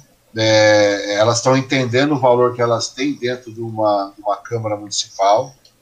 O, o, eu trabalhei, a única mulher que eu trabalhei foi a Solange, né? Trabalhei assim de direto, né? Uhum. E, e ela, ela era um contraponto muito importante na Câmara para gente. E as mulheres têm que. Aqui melhorou, mas ela tem, vai ter que melhorar ainda mais, até porque elas são a maioria dos eleitores. Né? Sim, é verdade. As mulheres são a maioria do eleitorado. Né? E, é. Como, é que, e como é que os partidos podem fazer para incentivar isso aí, sem cair nessa ah, isso daí, isso daí teria que vir do governo federal para cá. Eu, Hernaninho, bati aqui. Tá me ouvindo agora? Estou te ouvindo perfeitamente. Eu gesticulo muito. Eu, Hernaninho, acho que tinha que mudar essa lei aí, e, e não tem nada de conta, não. Tinha que estar tá todo mundo junto e, e as mulheres tomar cada vez mais espaço delas, né? Mas você acha, é, você fala em relação a mudar? Não, não tem muito o que mudar. É só as mulheres é, continuar essas que entraram, essas que entraram, que tá, sempre tem, né? Uhum. Tem aquelas que, que falam assim, ah, vou entrar só para ajudar o partido. Mas eu falo para você, nessa última eleição, muitas mulheres entraram para tentar ganhar mesmo, para ganhar voto, para ajudar o majoritário. Estou falando ali do partido que eu estou hoje, do MDB, uhum. dos partidos que filiaram ao MDB. E elas continuarem e incentivar as demais a continuar também. E perder o medo. Tem muitas que têm medo ainda, infelizmente. É, questão do medo, né? Isso que eu ia falar. Eu acho que tem muito a questão do medo, porque, querendo ou não, a política sempre foi um, um, um uma. Sempre foi é, rodeado por homens, né? Sempre foi feito por homens. A maior parte da, da, da, dos políticos e da política é feita por homens, né, cara? Então chega, chega um determinado momento que fica esse machismo estrutural que você falou aí, que vem de tempos atrás, né? Tudo mais. Isso acaba impactando nas mulheres, né, cara? Eu acho, inclusive, para você ter uma noção, é os próprios prefeitos, né? Se eles começarem a valorizar a funcionária pública mais, se eles começarem a valorizar não só os prefeitos, como os presidentes de Câmara e tal, começar a colocar mais mulheres à frente de pastas importantes, você vai ver, é, eu acho que é um trabalho ainda a médio prazo, pelo menos. Eu acho que vai mostrar cada vez mais que elas são tão boas, até melhores que os homens. Imagina só uma Câmara Municipal aqui em São Sebastião com 12 vereadores. Imagina metade mulher. Verdade. Nossa, ia ser totalmente diferente. Verdade, até porque a mulher tem uma perspectiva diferente dos homens, né, Hernani? Porque o homem, querendo ou não, ele é mais prático, mais dinâmico, aquela coisa toda. E a mulher tem uma outra percepção, né, cara? A mulher, a mulher é o seguinte: a mulher eu brinco com a minha esposa. Você já assistiu aquele pastor Cláudio Duarte? Hum. Ele fala que o homem tem a caixinha do nada na cabeça, né? Só o homem consegue ficar um momento zen sem pensar em nada. A mulher pensa em um milhão de coisas ao mesmo tempo. Entendeu? Isso é uma piada que é verdadeira. Agora imagina a metade da Câmara sendo mulheres de bem, claro, é, pessoas né, íntegras e coisa e tal, é colocando em prática tudo. Se tiver elas... um terço da Câmara, um terço da Câmara com mulheres, o negócio muda completamente já, cara. Mas não só Câmara, né? Eu falo não, da própria Prefeitura. Sim, também. Muda prefeitura. completamente. Eu estou te falando da Câmara como exemplo, com numeral apenas, assim, digamos. Ah, sim. Muda sim. completamente o trabalho, né, cara? Porque ela, passa, ela tem uma visão diferenciada, porque querendo ou não ela consegue ver, ela consegue ver coisas que o homem não vê, cara. Ela tem uma outra eu, visão, outro aspecto. Eu sempre tive, eu sempre tive assessoria mulher também. Sempre tive. Porque no momento mais punk que você estava passando e tal, a maioria das vezes os, os homens estavam ali comigo, os meus amigos, uhum. assessores, porque eu tinha mais amigos do que assessoria, né? Me chamava uhum. mais de amigo. Mas muitas vezes apavorava, cara. Aí a mulher que estava trabalhando comigo me chamava, Fernandinho, senta aí. Você não está enxergando isso, isso, isso, isso. a minha esposa, cara, minha esposa que não é vereadora, ela não é política, ela é totalmente técnica. Muitas vezes ela via eu com a cabeça milhão e tal. Ela falava: você, você é bobo, olha só, a situação tá assim, segue aqui, faz assim, tal, tal, tal. Sabe? Então, poxa, elas têm um poder de, de, de absorver o problema com rapidez e colocar aquilo em prática que vai longe. É fantástico, entendeu? Eu tiro pela minha filha. Minha filha tem 10 anos, mas. Meu Deus do céu. Eu falei para você aqui no início, ela que ligou o computador, ela que pôs o fone para mim, ela que colocou o link aqui. E eu tô no perdidão. Então, assim, a mulher é natural dela, né? É? é, a mulher tem esse detalhe. Falando em mulher aqui, tem a Daniela Primazzi está aqui, cara. É, minha esposa. É, Herdaninho, você elaborou diversos projetos importantes, como a isenção da TPA, é, lutou por desigualdades ah. e pelo menos favorecidos. É detentor de um grande legado e ainda tem muito a contribuir com o nosso município. Parabéns! Opa, tem outro Hernani Primazzi aqui. Culpa do SF que tirou o direito de agir do presidente e deu poder para prefeitos e governadores quando uma pandemia tem de ter uma política nacional e não municipal. Pois é, seu Hernani. A Giovana, Giovânia Lira de novo, esse presidente não tem capacidade para agir, sequer a própria família. Para você ver como é que é o negócio, cara. É, e lascou. É, já vai, o embate vai aqui mesmo. Daí volta o Hernani aqui. Independente de quem seja o presidente, não se pode cada município fazer o que quer. Tem que ser uma, uma ação em conjunto. Exemplo, São Paulo deu quase 10 dias de feriado, esvaziou a cidade, encheu os municípios turísticos. Pois é, cara, é verdade. Tem que ter um norte, né, cara? A grande verdade é essa. Não é verdade, Hernani? Não tem. Ah, sim, não tem dúvida alguma. Se tiver um norte político, fica complicado. E Mas eu agradeço aí, ó. Minha esposa, inclusive. Eu falei para você, cara, você virar homem público, é, a primeira coisa que você tem que ter é a família do seu lado. Pois é, cara. E couro grosso, né, cara? Porque a pedrada voa que acontece mais aí é. Agora que você falou com relação à questão do, do Hernani Pai falando aqui, cara, o seu Hernani falando aqui com relação à questão da pandemia. Né? Se a gente for pegar agora a Covid aí, São Sebastião, no caso aí, né? Porque São Sebastião é uma cidade que, para lá de turística, a gente sabe disso, né, cara? Sim. Uma cidade tem praias maravilhosas, tal, povo acolhedor, uma cidade legal. É, e daí acaba trazendo uma porrada de gente, muita gente, né, cara? Traz público de todo o estado, traz turistas de todo o estado, de todo o Brasil, né?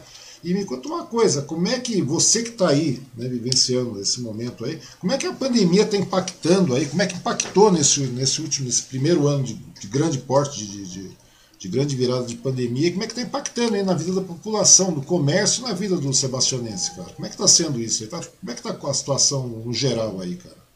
Muito difícil, muito difícil.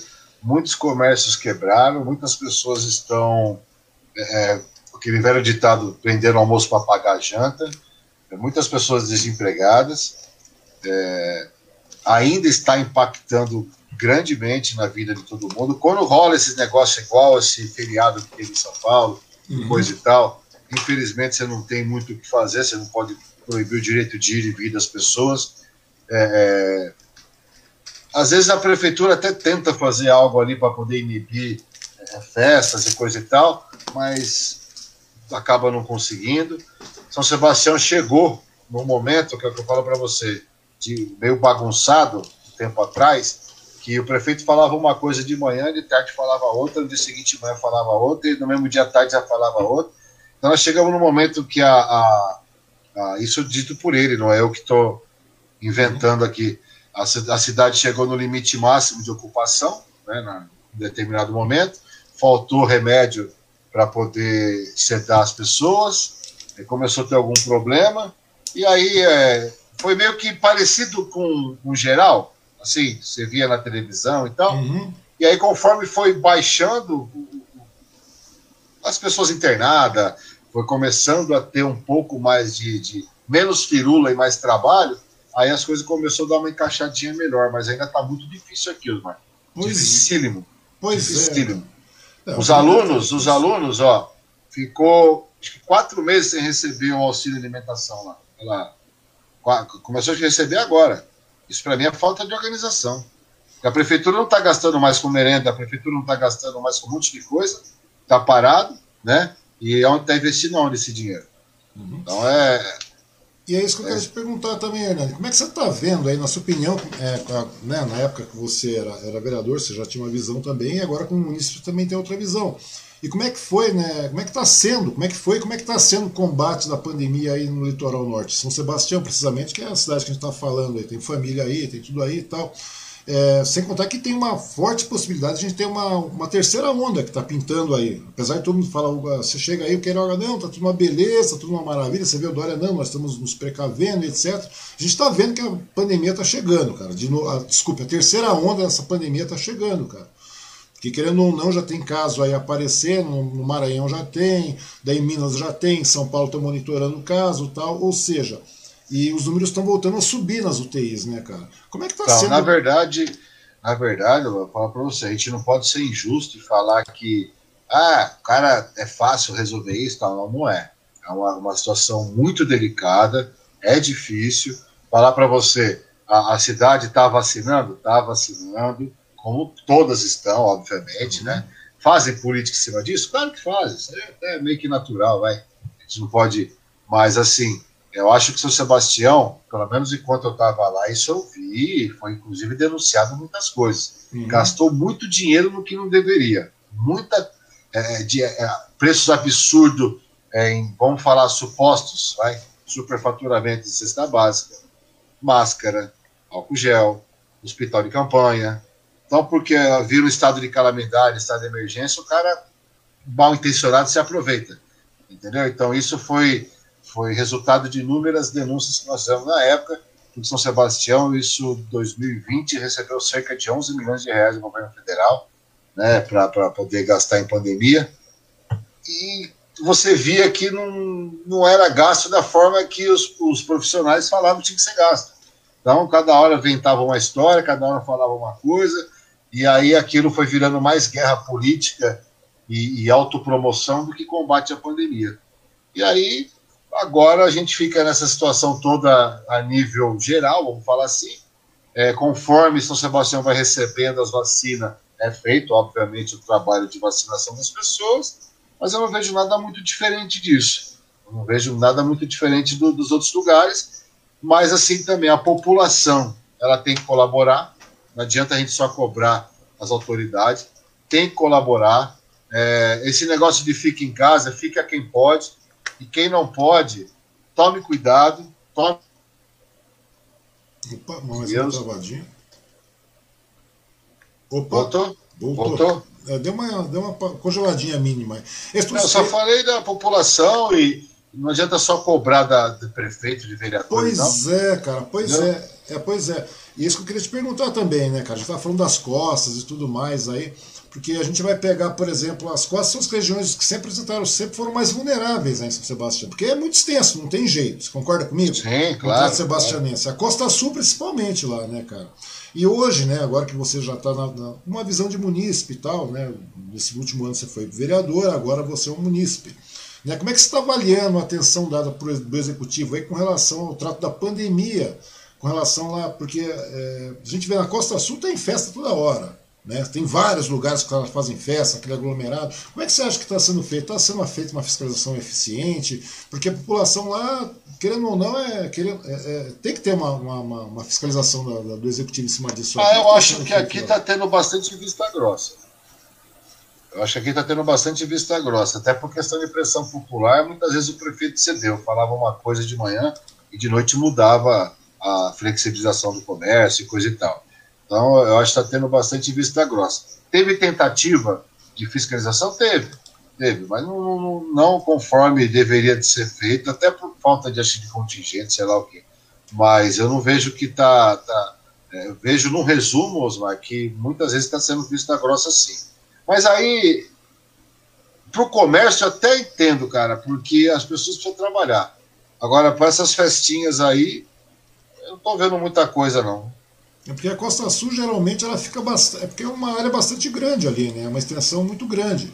Então, é assim, grande e muito longe um bairro do outro. é muito longe, os sertões é. também são bem distantes e tudo mais. Então, quer dizer, tudo isso contribui também, né? Falta a população também começar a ter um pouco mais de consciência, né? Principalmente Não, mas é o que eu falei. Assim, a gente não pode só também não, é, porque não adianta você é, apontar só, prefe... só o é, executivo é, em cima disso, o legislativo. Não, não adianta. A Câmara. Falar que falasse, ah, ninguém trabalha, pô, mentira. Aí eu estaria sendo super injusto. É, porque é, é. se não tivesse trabalho, você ia, acabaria com uma carnificina, a grande verdade. Estava é todo mundo né? morto. Não, é, não, não existe isso. Mas eu digo assim, poderia ter sido melhor lá no começo. Não, é para você ter uma ideia. Esses, esses, dias atrás, que teve aquele feriado lá em São Paulo, a galera inteira, eu tava, tava vendo na TV, tinha quilômetros e quilômetros, acho que é 30, 40 quilômetros de, de congestionamento, cara. Era isso mesmo que tinha? Na Mogi Não, louco. Tinha. Ali na, na divisa com com Boracé, aí não tem prefeitura que aguente também. Não tem, pois é, daí eu falei, meu, a, a, população também não colabora, né, cara? Não, não, não tem como. É o que eu falo para você. Aí quem paga com isso é os comerciantes, as pessoas de bem que precisam ganhar o seu sustento, que muitas vezes você vê eles tomando todas as medidas certinhas, cara, e ainda assim sendo prejudicado. Então eu acho que é, se existir algo superior, porque o município também não tem como passar Constituição, lei federal, nada disso. Não é, tem, a partir do tá momento que, tá, tá que conseguir lá de cima da, da, da autonomia para poder atuar com mais rigor, aí a coisa muda de figura para essas pessoas que atrapalham o cidadão de bem. Pois é, cara. Isso aí vem da conscientização da população, não tem jeito, da juventude, né, cara? E é meio nem fala, nem pois é, fala. É, né, cara? Hernani, uma outra, falando em juventude, falando em pessoas aí, cara, eu queria perguntar para ti uma coisa, né? Que você que está com uma bastante experiência no, na área da política, né, no município de São Sebastião e fora dele também, no litoral norte inteiro aí. Você acha que as pessoas conseguem viver numa sociedade, no caso, assim, de forma neutra com relação à política? ou se ou em algum momento você acha que é necessário existir um posicionamento político dessas pessoas. Como é que você vê? Você acha que existe espaço para aquele que deixa quieto, ou em algum momento ela tem que chegar e ter que ter um ela vai ter que ter um posicionamento com relação à política? Ah, eu, você fala assim, porque eu vejo como três classes né, de eleitor. Hum. É, o, que, o, que, o que apoia atual, o que apoia a oposição é aquele que não se envolve. É isso que você está falando? É, porque as pessoas não se movem, né? Porque muitas pessoas chegam aí, eu não sei, no, ao meu, no meu ver, não tem como uma pessoa chegar e, por exemplo, hoje eu não tenho uma opinião política, cara. Seja de forma municipal, de forma estadual e assim consequentemente. É, eu acho, eu acho que espaço tem. Eu, eu vejo, eu tô falando tudo que eu responder para você, eu vejo pela região do Sul, tá? Uhum. Eu vejo que cresceu bastante o envolvimento e a tentativa de envolvimento dessas pessoas mas ainda é muito pouco perto daquilo que seria o ideal. Porque, assim, é muito fácil para um cidadão chegar e falar: detesto política. Não, ele tem que detestar a politicagem, ele tem que detestar a sacanagem. Agora, ele tem que, na hora que ele entender que ele, ele uma coisa que eu aprendi muito com meu avô, isso eu sempre preguei para as pessoas e prego para os meus filhos. Uhum. A gente tem que ser sempre melhor do que o nosso pai, pelo menos tentar né? Então, sempre melhor, é, sempre fazer é, é, a tua parte. Ah, mas um passarinho só não apaga o incêndio, mas ajuda. Porque isso, cara, vai trazendo pessoas, vai trazendo pessoas para poder lá na frente a coisa ficar boa. Quer ver um exemplo? Meu filho tem 12 anos, vai fazer hum. 13 anos. Se você sentar com ele hoje, ele bate um papo legal contigo sobre política. E ó, que ele não tem maturidade para isso. Mas é por quê? Porque sempre que ele me perguntou, eu sentei e conversei. Sempre que ele me perguntou, eu sentei e falei. Sempre que alguém indagou ele na escola ou coisa e tal, eu sentei e conversei. Então, assim, isso é importante. Isso é bacana, né? Eu falo, eu falo, eu falo para você que eu já tive muitos eleitores uhum. e tenho ainda muitas pessoas que acreditam no meu trabalho, porque é, é eu vou conversar com uma família, vou lá tentar dois, três votos. Eu não sento lá para pedir só o voto. Eu fico duas, três, até quatro horas conversando com essas duas, três pessoas, tentando convencer o voto e mostrando o porquê que eu estou ali, aonde ele pode participar mais, aonde ele pode até me ajudar dentro do meu mandato. E isso aconteceu muito. Então, muitas pessoas que lá atrás não eram participativas, hoje são até vereadores eleitos. Pois é, cara. É isso que eu queria te perguntar, né? Porque muitas vezes aí, cara, você deve ter é, defrontado isso várias vezes, né? você encontrou essa situação várias vezes, porque muitas vezes as pessoas estão falando sobre política na questão, vamos falar de município, vamos falar de estado, seja o que for, mas muitas delas não sabem nem o que estão falando, né, cara? A grande verdade ah, é não, essa. sim, sim, sim. E, e daí, escuta e fala. É. é. escuta, fala, vai do zap, vai indo, aquela coisa toda, vai de um ataque aqui, um ataque ali, aquela coisa toda que você ia falar também, né? Que isso aí a gente já sai da, da, da esfera municipal, vai para o estado, do estado a gente vai para a federação e assim por diante. Me conta uma coisa, e você como vereador, Hernaninho, nesse, nesses últimos quatro anos que você já estava num, num, outro pico, como você mesmo falou, né? Como é que você tratava, é, é, é tratava esse assunto junto a essas pessoas que vinham falar e não sabiam o que estavam falando? E agora, como é que você. Né? Porque o legal de conversar com você, cara, é que você foi vereador e agora você não está. Então você está nos dois aspectos, né, cara? Você está nos dois, nos, nos, dois extremos aí, cara. Como é que está sendo o seu trato com esse povo todo aí, cara? Porque o povo que não sabe o que está falando, principalmente nesse momento de polarização, cara, porque parece que a polarização foi é, é, partindo no, esquema nacional, do esquema nacional já fomos para o Estado, dos Estados estamos para os municípios, né? Na última, última campanha foi mais ou menos assim. Não foi diferente aí, São Sebastião, de Suzano, de Mogi, o pega foi feio. Já chegou no extremo de polarizar. Como é que você trata esse assunto? Você tratou esse assunto? Como é que você trata hoje esse assunto dessas pessoas que ouviram falar, etc, etc, seja em todos os aspectos? Ah, você é honesto, eu não, eu não mudei não a forma de, de tratar o assunto, tá? estando ou não no mandato. Porque como sei, mesmo quando eu estava no mandato... mais fácil, fora do mandato, você poder conversar a respeito disso? Para mim, essa parte não mudou nada. Não. Só mudou que eu não estou no mandato. Porque como dentro do mandato eu sempre tive uma conversa franca, então para mim continuou. Para mim não, não mudou. Né? Então, assim, a pessoa que fala assim, ah, Hernaninho, é... critica qualquer situação política, coisa e tal, qual é a tua opinião, não sei o que e tal. A minha opinião é a mesma, eu, eu vejo que pode melhorar isso aqui, eu acho que você tem que participar disso, e coisa e tal. Ah, mas o fulano é isso, então o fulano é isso. Então você também tem como participar e ajudar ele. E, sabe, porque assim, quando você fala que eu estive lá, também estive no primeiro mandato, eu sei a dificuldade que é do cara que já chega, é, e aquilo, o mundo dele vira. A partir do momento que ele não é nada, ele entra num cargo político, o mundo dele vira do avesso rápido, ele tem que ter a cabeça boa para poder né, caminhar com mais tranquilidade. Então, para mim, não mudou muita coisa, não. Eu trato numa boa, tranquilamente. Há algumas pessoas que conversam comigo, é, é um papo bem reto, bem aberto. Então, para mim, não mudou muita coisa, não. Uhum. Não tem aquele papo de eu estar no mandato, eu trato do jeito. É, é, é entendeu? Para mim é bobagem quem muda, né? Uhum. Para mim não mudou, não. É mesma coisa.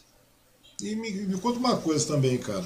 Nesse último período aí, cara, nesses últimos tempos, né, principalmente nessa última década, vamos pegar aí meia década, eu acho que é mais necessário. Essa meia década foi muito, serviu como, até como divisor, né? Você falou que o pessoal começou a participar mais da política, o pessoal está mais engajado, aquela coisa toda, né, Hernani? E me conta uma coisa aí com relação à juventude de São Sebastião, né? Não só de São Sebastião, mas do litoral norte, onde você mora aí, né? Que você transita para baixo para cima aí com relação é, é, tá todo mundo perto, não tem jeito. Bela, São Sebastião, é. Caraguá e assim por diante. Falando em Caraguá, tem o Daniel Mazetti aqui também, cara. Nosso amigo Daniel Mazetti. Gente boa. Gente boníssima. Vou conversar com ele também, cara. Ele tem muita história boa para contar aí. É, boa noite, amigos Wang e Hernaninho. É, NR Júnior, boa noite a todos. Hernaninho, qual a sua visão e opinião sobre os 12 vereadores frente à Câmara Municipal? Quem que é? Perguntou? NJR Júnior. Ah, o Nath. Ah, tá, eu conheço, é gente boa pra caramba também. Hum. Ah, qual é a minha visão dos 12 vereadores? Dos 12 vereadores junto à Câmara Municipal, frente à Câmara Municipal. Ah, foi aquilo que até já respondi. Falou, é, é, mas acho que o Nath não estava na hora. Eu acho que poderia ter mais oposição, Júlio, entendeu? Eu acho que o Juninho, chamei de Júlio. Acho que poderia ter mais oposição. Eu, eu gostaria que os vereadores é, de primeiro mandato, principalmente, eles tivessem a, a o discernimento de no momento que puder vir errar, se retratar com as pessoas e dar o passo para trás para poder dar o passo para frente. Então, eu acho que uh, os que foram reeleitos, como já aconteceu comigo, o que a população reprovou e tenta arrumar. Então, eu, eu vejo que está faltando mais oposição na Câmara e mais bater de frente com o prefeito. E mais mulheres também, né, cara? Ah, sim. Isso foi falado também, é. Mas é que perguntou do atual, do que tá é, lá. do atual, né? Mas eu tá torço para que, eu torço para que, que seja cada vez melhor, né? Tá certo, o negócio é esse. Hernani, me conta uma coisa também. Você falou, você falou muito sobre o pessoal de primeiro mandato e tudo mais, o que corresponde a um pessoal mais jovem também, né, cara, dentro da política. E não só o jovem dentro da política, de como é que chama, do, do, do pleito político, a sua participação política, mas a juventude de verdade, o jovem mesmo, né? O garotão que está falando, pô, meu filho tem 13 anos, daqui a pouco ele não vai ter 13, daqui a piscou, o moleque vai ter 18, 19, 20, sua filha também. Me conta uma coisa, como é que você avalia a participação dos jovens na política, e não apenas de São Sebastião aí, mas em todo o litoral, como eu te falei, porque você é uma pessoa que circula direto aí. Como é que é possível a gente aumentar a participação dos jovens na política, né? E, consequentemente, nos cargos eletivos? Porque, querendo ou não, essa garotada dá uma oxigenação na política. Ela eu acho que está fraco. Política. Eu acho que está fraco ainda. O jovem tem muito potencial, mas eu acho que isso é culpa dos políticos mais antigos hum. que não dão abertura, não davam, pelo menos, muita abertura aos jovens. Achava que quando o jovem entrava, tinha que rezar a cartilha dele, sabe? Então, eu acho que os, os políticos mais antigos, e eu ainda não me encaixo nos mais antigos, porque eu ainda tenho uma visão mais jovem do que velha, né? vamos dizer assim, antiga, vamos falar antiga, eu acho que tem que escutar mais os jovens. Acho que tem que é, dar para eles também uma oportunidade de poder é, é, da opinião deles. Não só eles têm que escutar, não, eles também têm que ajudar a, a, dar opinião, até porque eles vivem num mundo que hoje os mais velhos não acompanham muitas vezes. É verdade. Que é a realidade hoje, né? Então, eu acho que a partir do momento também que os partidos políticos, que os presidentes de partido, que os, os caras que é mais antigo aí, pegar o jovem e falar assim, não, eu quero que você faça uma, uma, uma campanha igual a do Hernaninho que já foi, igual de não sei quem, seja participativo, seja um cara que mostre sua experiência e venha tomar cabeçada aqui para você aprender junto com nós. Aí acho legal. Foi o que aconteceu comigo. Comigo foi assim. Então, assim, se eu chegasse e falasse assim, não, fui eleito porque o meu pai já era prefeito e aí foi tudo muito fácil. Não, fui eleito junto com ele. Ou seja, você tem que Amacei barro. Amacei barro, com 27 anos eu estava na Câmara. Sabe? Então, assim, não foi fácil, mas hoje eu agradeço a Deus por ter sido assim, porque me deram ouvidos, começaram a entender que eu não estava ali porque eu era filho do prefeito, eu estava ali porque tinha muita gente que votou em mim. Sabe? Então, é, é, eu ganhei, eu ganhei o meu espaço. Foi, foi importantíssimo para mim isso. Tanto que o resultado foi agora. Ninguém imaginava que eu ia ser convidado pelo MDB. E eles falaram para mim, Fernandinho, nós estamos convidando você pelo que você é, pelo que você representou ser, pelo que você foi. Então isso é legal demais. Então acho que os antigos aí têm que dar mais oportunidade para os mais novos. É, começar a escutar também, né? Porque querendo ou não, o mundo mudou, né, Hernani? A política muda, tudo muda, a maneira tudo de tratar, mudou, não, mudou. tudo mudou. Eu escuto meus filhos, pô, com 12, 10 anos. Eu sento é, para trocar ideia. Mas é da, mesma, da, mesma, maneira como a mulher tem uma, uma, visão diferenciada das coisas, os jovens também têm uma visão diferenciada Não, das tem, coisas. Não, né? tem, tem. É claro que tem aquele jovem que ele viaja, mas é por falta de conhecimento. Uhum. Ele fala assim: ai, Daninho, você é político, você tinha que fazer um projeto para tirar todo mundo da rua. Não, não é assim. Vem cá. Você sabe o que é um orçamento municipal? Você sabe o que eu posso gastar com isso? O que a prefeitura pode, o que não pode? A partir do momento que ele aprende, aí ele vai dar para para gente que já está, ou para aqueles que já estão há mais tempo até do que eu, vai dar um, um, caminho da atualidade, de como você agir. Adianta eu pegar como prefeito hoje e falar assim: ah, não, a necessidade daquele bairro é fazer uma praça. Sendo que não é. Sendo que aquele dinheiro. Tem outras prioridades. Né? É, entendeu? E, e, às vezes o jovem vai estar tá ali falando para. Então, eu acho que é, resume-se em oportunidade. Aí aquele que não agarrar a oportunidade é azar, é como a vida toda. Mas tem muito jovem que é desperdiçado na política porque ele não é, não é usado da forma correta. Ele é usado só para encher, encher palanque, pedir voto e usar da, da, do conhecimento. Então acho que tem que ter mais respeito com os jovens. Perfeito. Bom, Daniel Mazetti aqui. Hernaninho, temos bons nomes para deputado federal e estadual em nosso litoral para 2022? Ah, acho que vai ter, né? O estadual, eu sei que tem o Neto Bota em Caraguá, né? Hum. É um baita nome. Um baita nome. Um baita do cara. Não sei se você conhece ele, Omar. Não, não conheço, pessoalmente não. Ele foi vereador também, dois mandatos em Caraguá. O primeiro mandato dele ele foi eleito quando eu fui eleito no meu primeiro mandato também. Uhum. Ele também é professor de educação física, se formou na mesma faculdade que eu, na mesma época que eu e tal. Eu, eu sei o nome bom, assim, de pessoa boa, eu sei dele. No litoral, né? Não que os outros sejam ruins, porque eu não, não, não sei dos outros. Eu sei dele. Dele eu sei que é um cara, cara do bem, cara bom. Para estadual, pelo que eu saiba, né? Tá certo. O Bom, resto é figurinha carimbada aí que temos aí que eu prefiro nem comentar. Tá certo, Hernani. Um outro detalhe aí, Hernani, só para a gente começar já a caminhar para ah, sim. Me conta aí, qual que é o futuro político do Hernaninho Primazzi, cara? Como é que vai ser agora? Pai, tu fez a pergunta, a pergunta mais pai.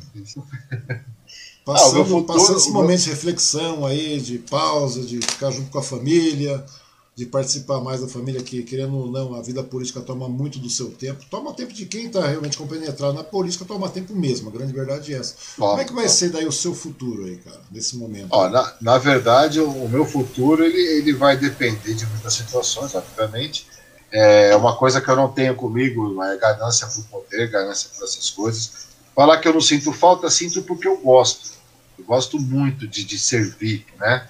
Eu gosto muito de trabalhar para as pessoas, mas é aquilo que a gente conversou, foi uma pausa que deu na minha vida aí. A gente não sabe se é eterno ou se é por um tempo.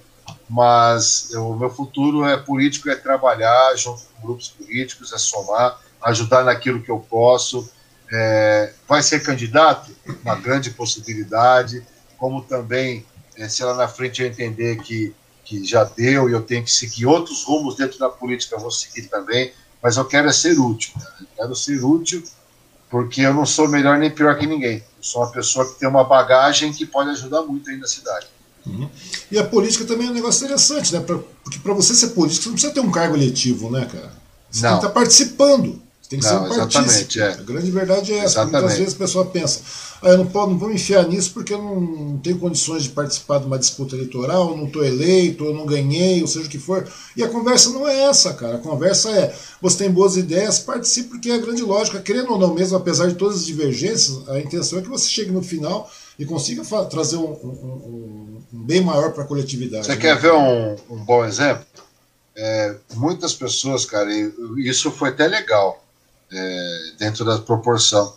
Depois da eleição, inclusive, é, não falo que é semanalmente, mas sempre vira e mexe, é, sempre tem um ou outro que a gente conversa e tal, e fala, pô, Nani, deveria ter votado em tu, cara, por desculpa coisa e tal. Muita gente, sabe? Então, o que, que isso me traz de bom? É que mesmo a pessoa que não votou, ela me admirou, ela, me, ela tem um carinho por mim, ela tem, ela reconhece é, aquilo que eu consegui fazer de bom, então é o que eu falo para você: todo mundo tem uma importância. É, é, é, isso que eu, que eu levo comigo.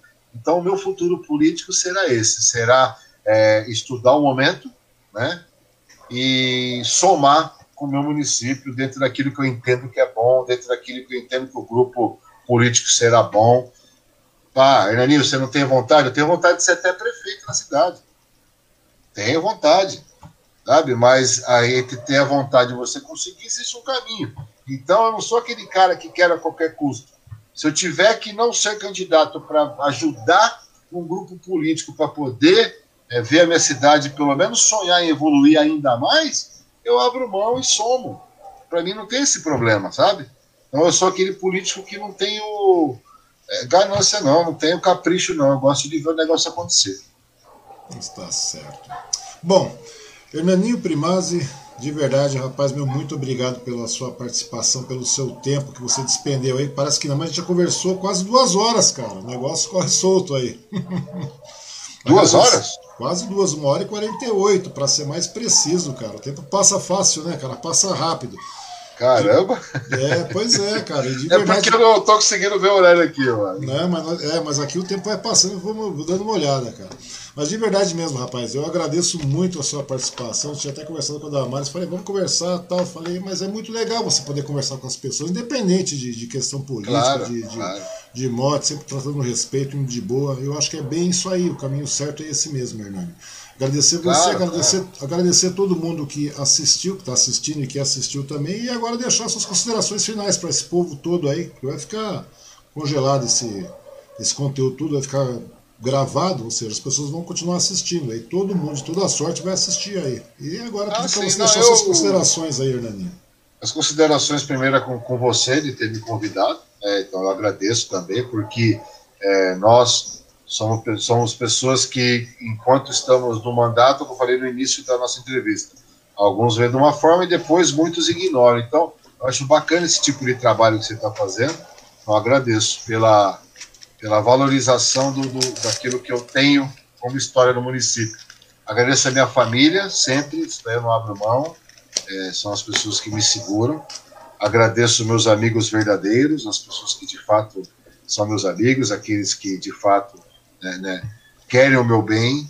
Agradeço a São Sebastião no geral por tudo que eu pude viver em São Sebastião, como professor, como conselheiro tutelar, como vereador e hoje como somente munícipe, mais um caiçara que quer ver São Sebastião sempre crescer.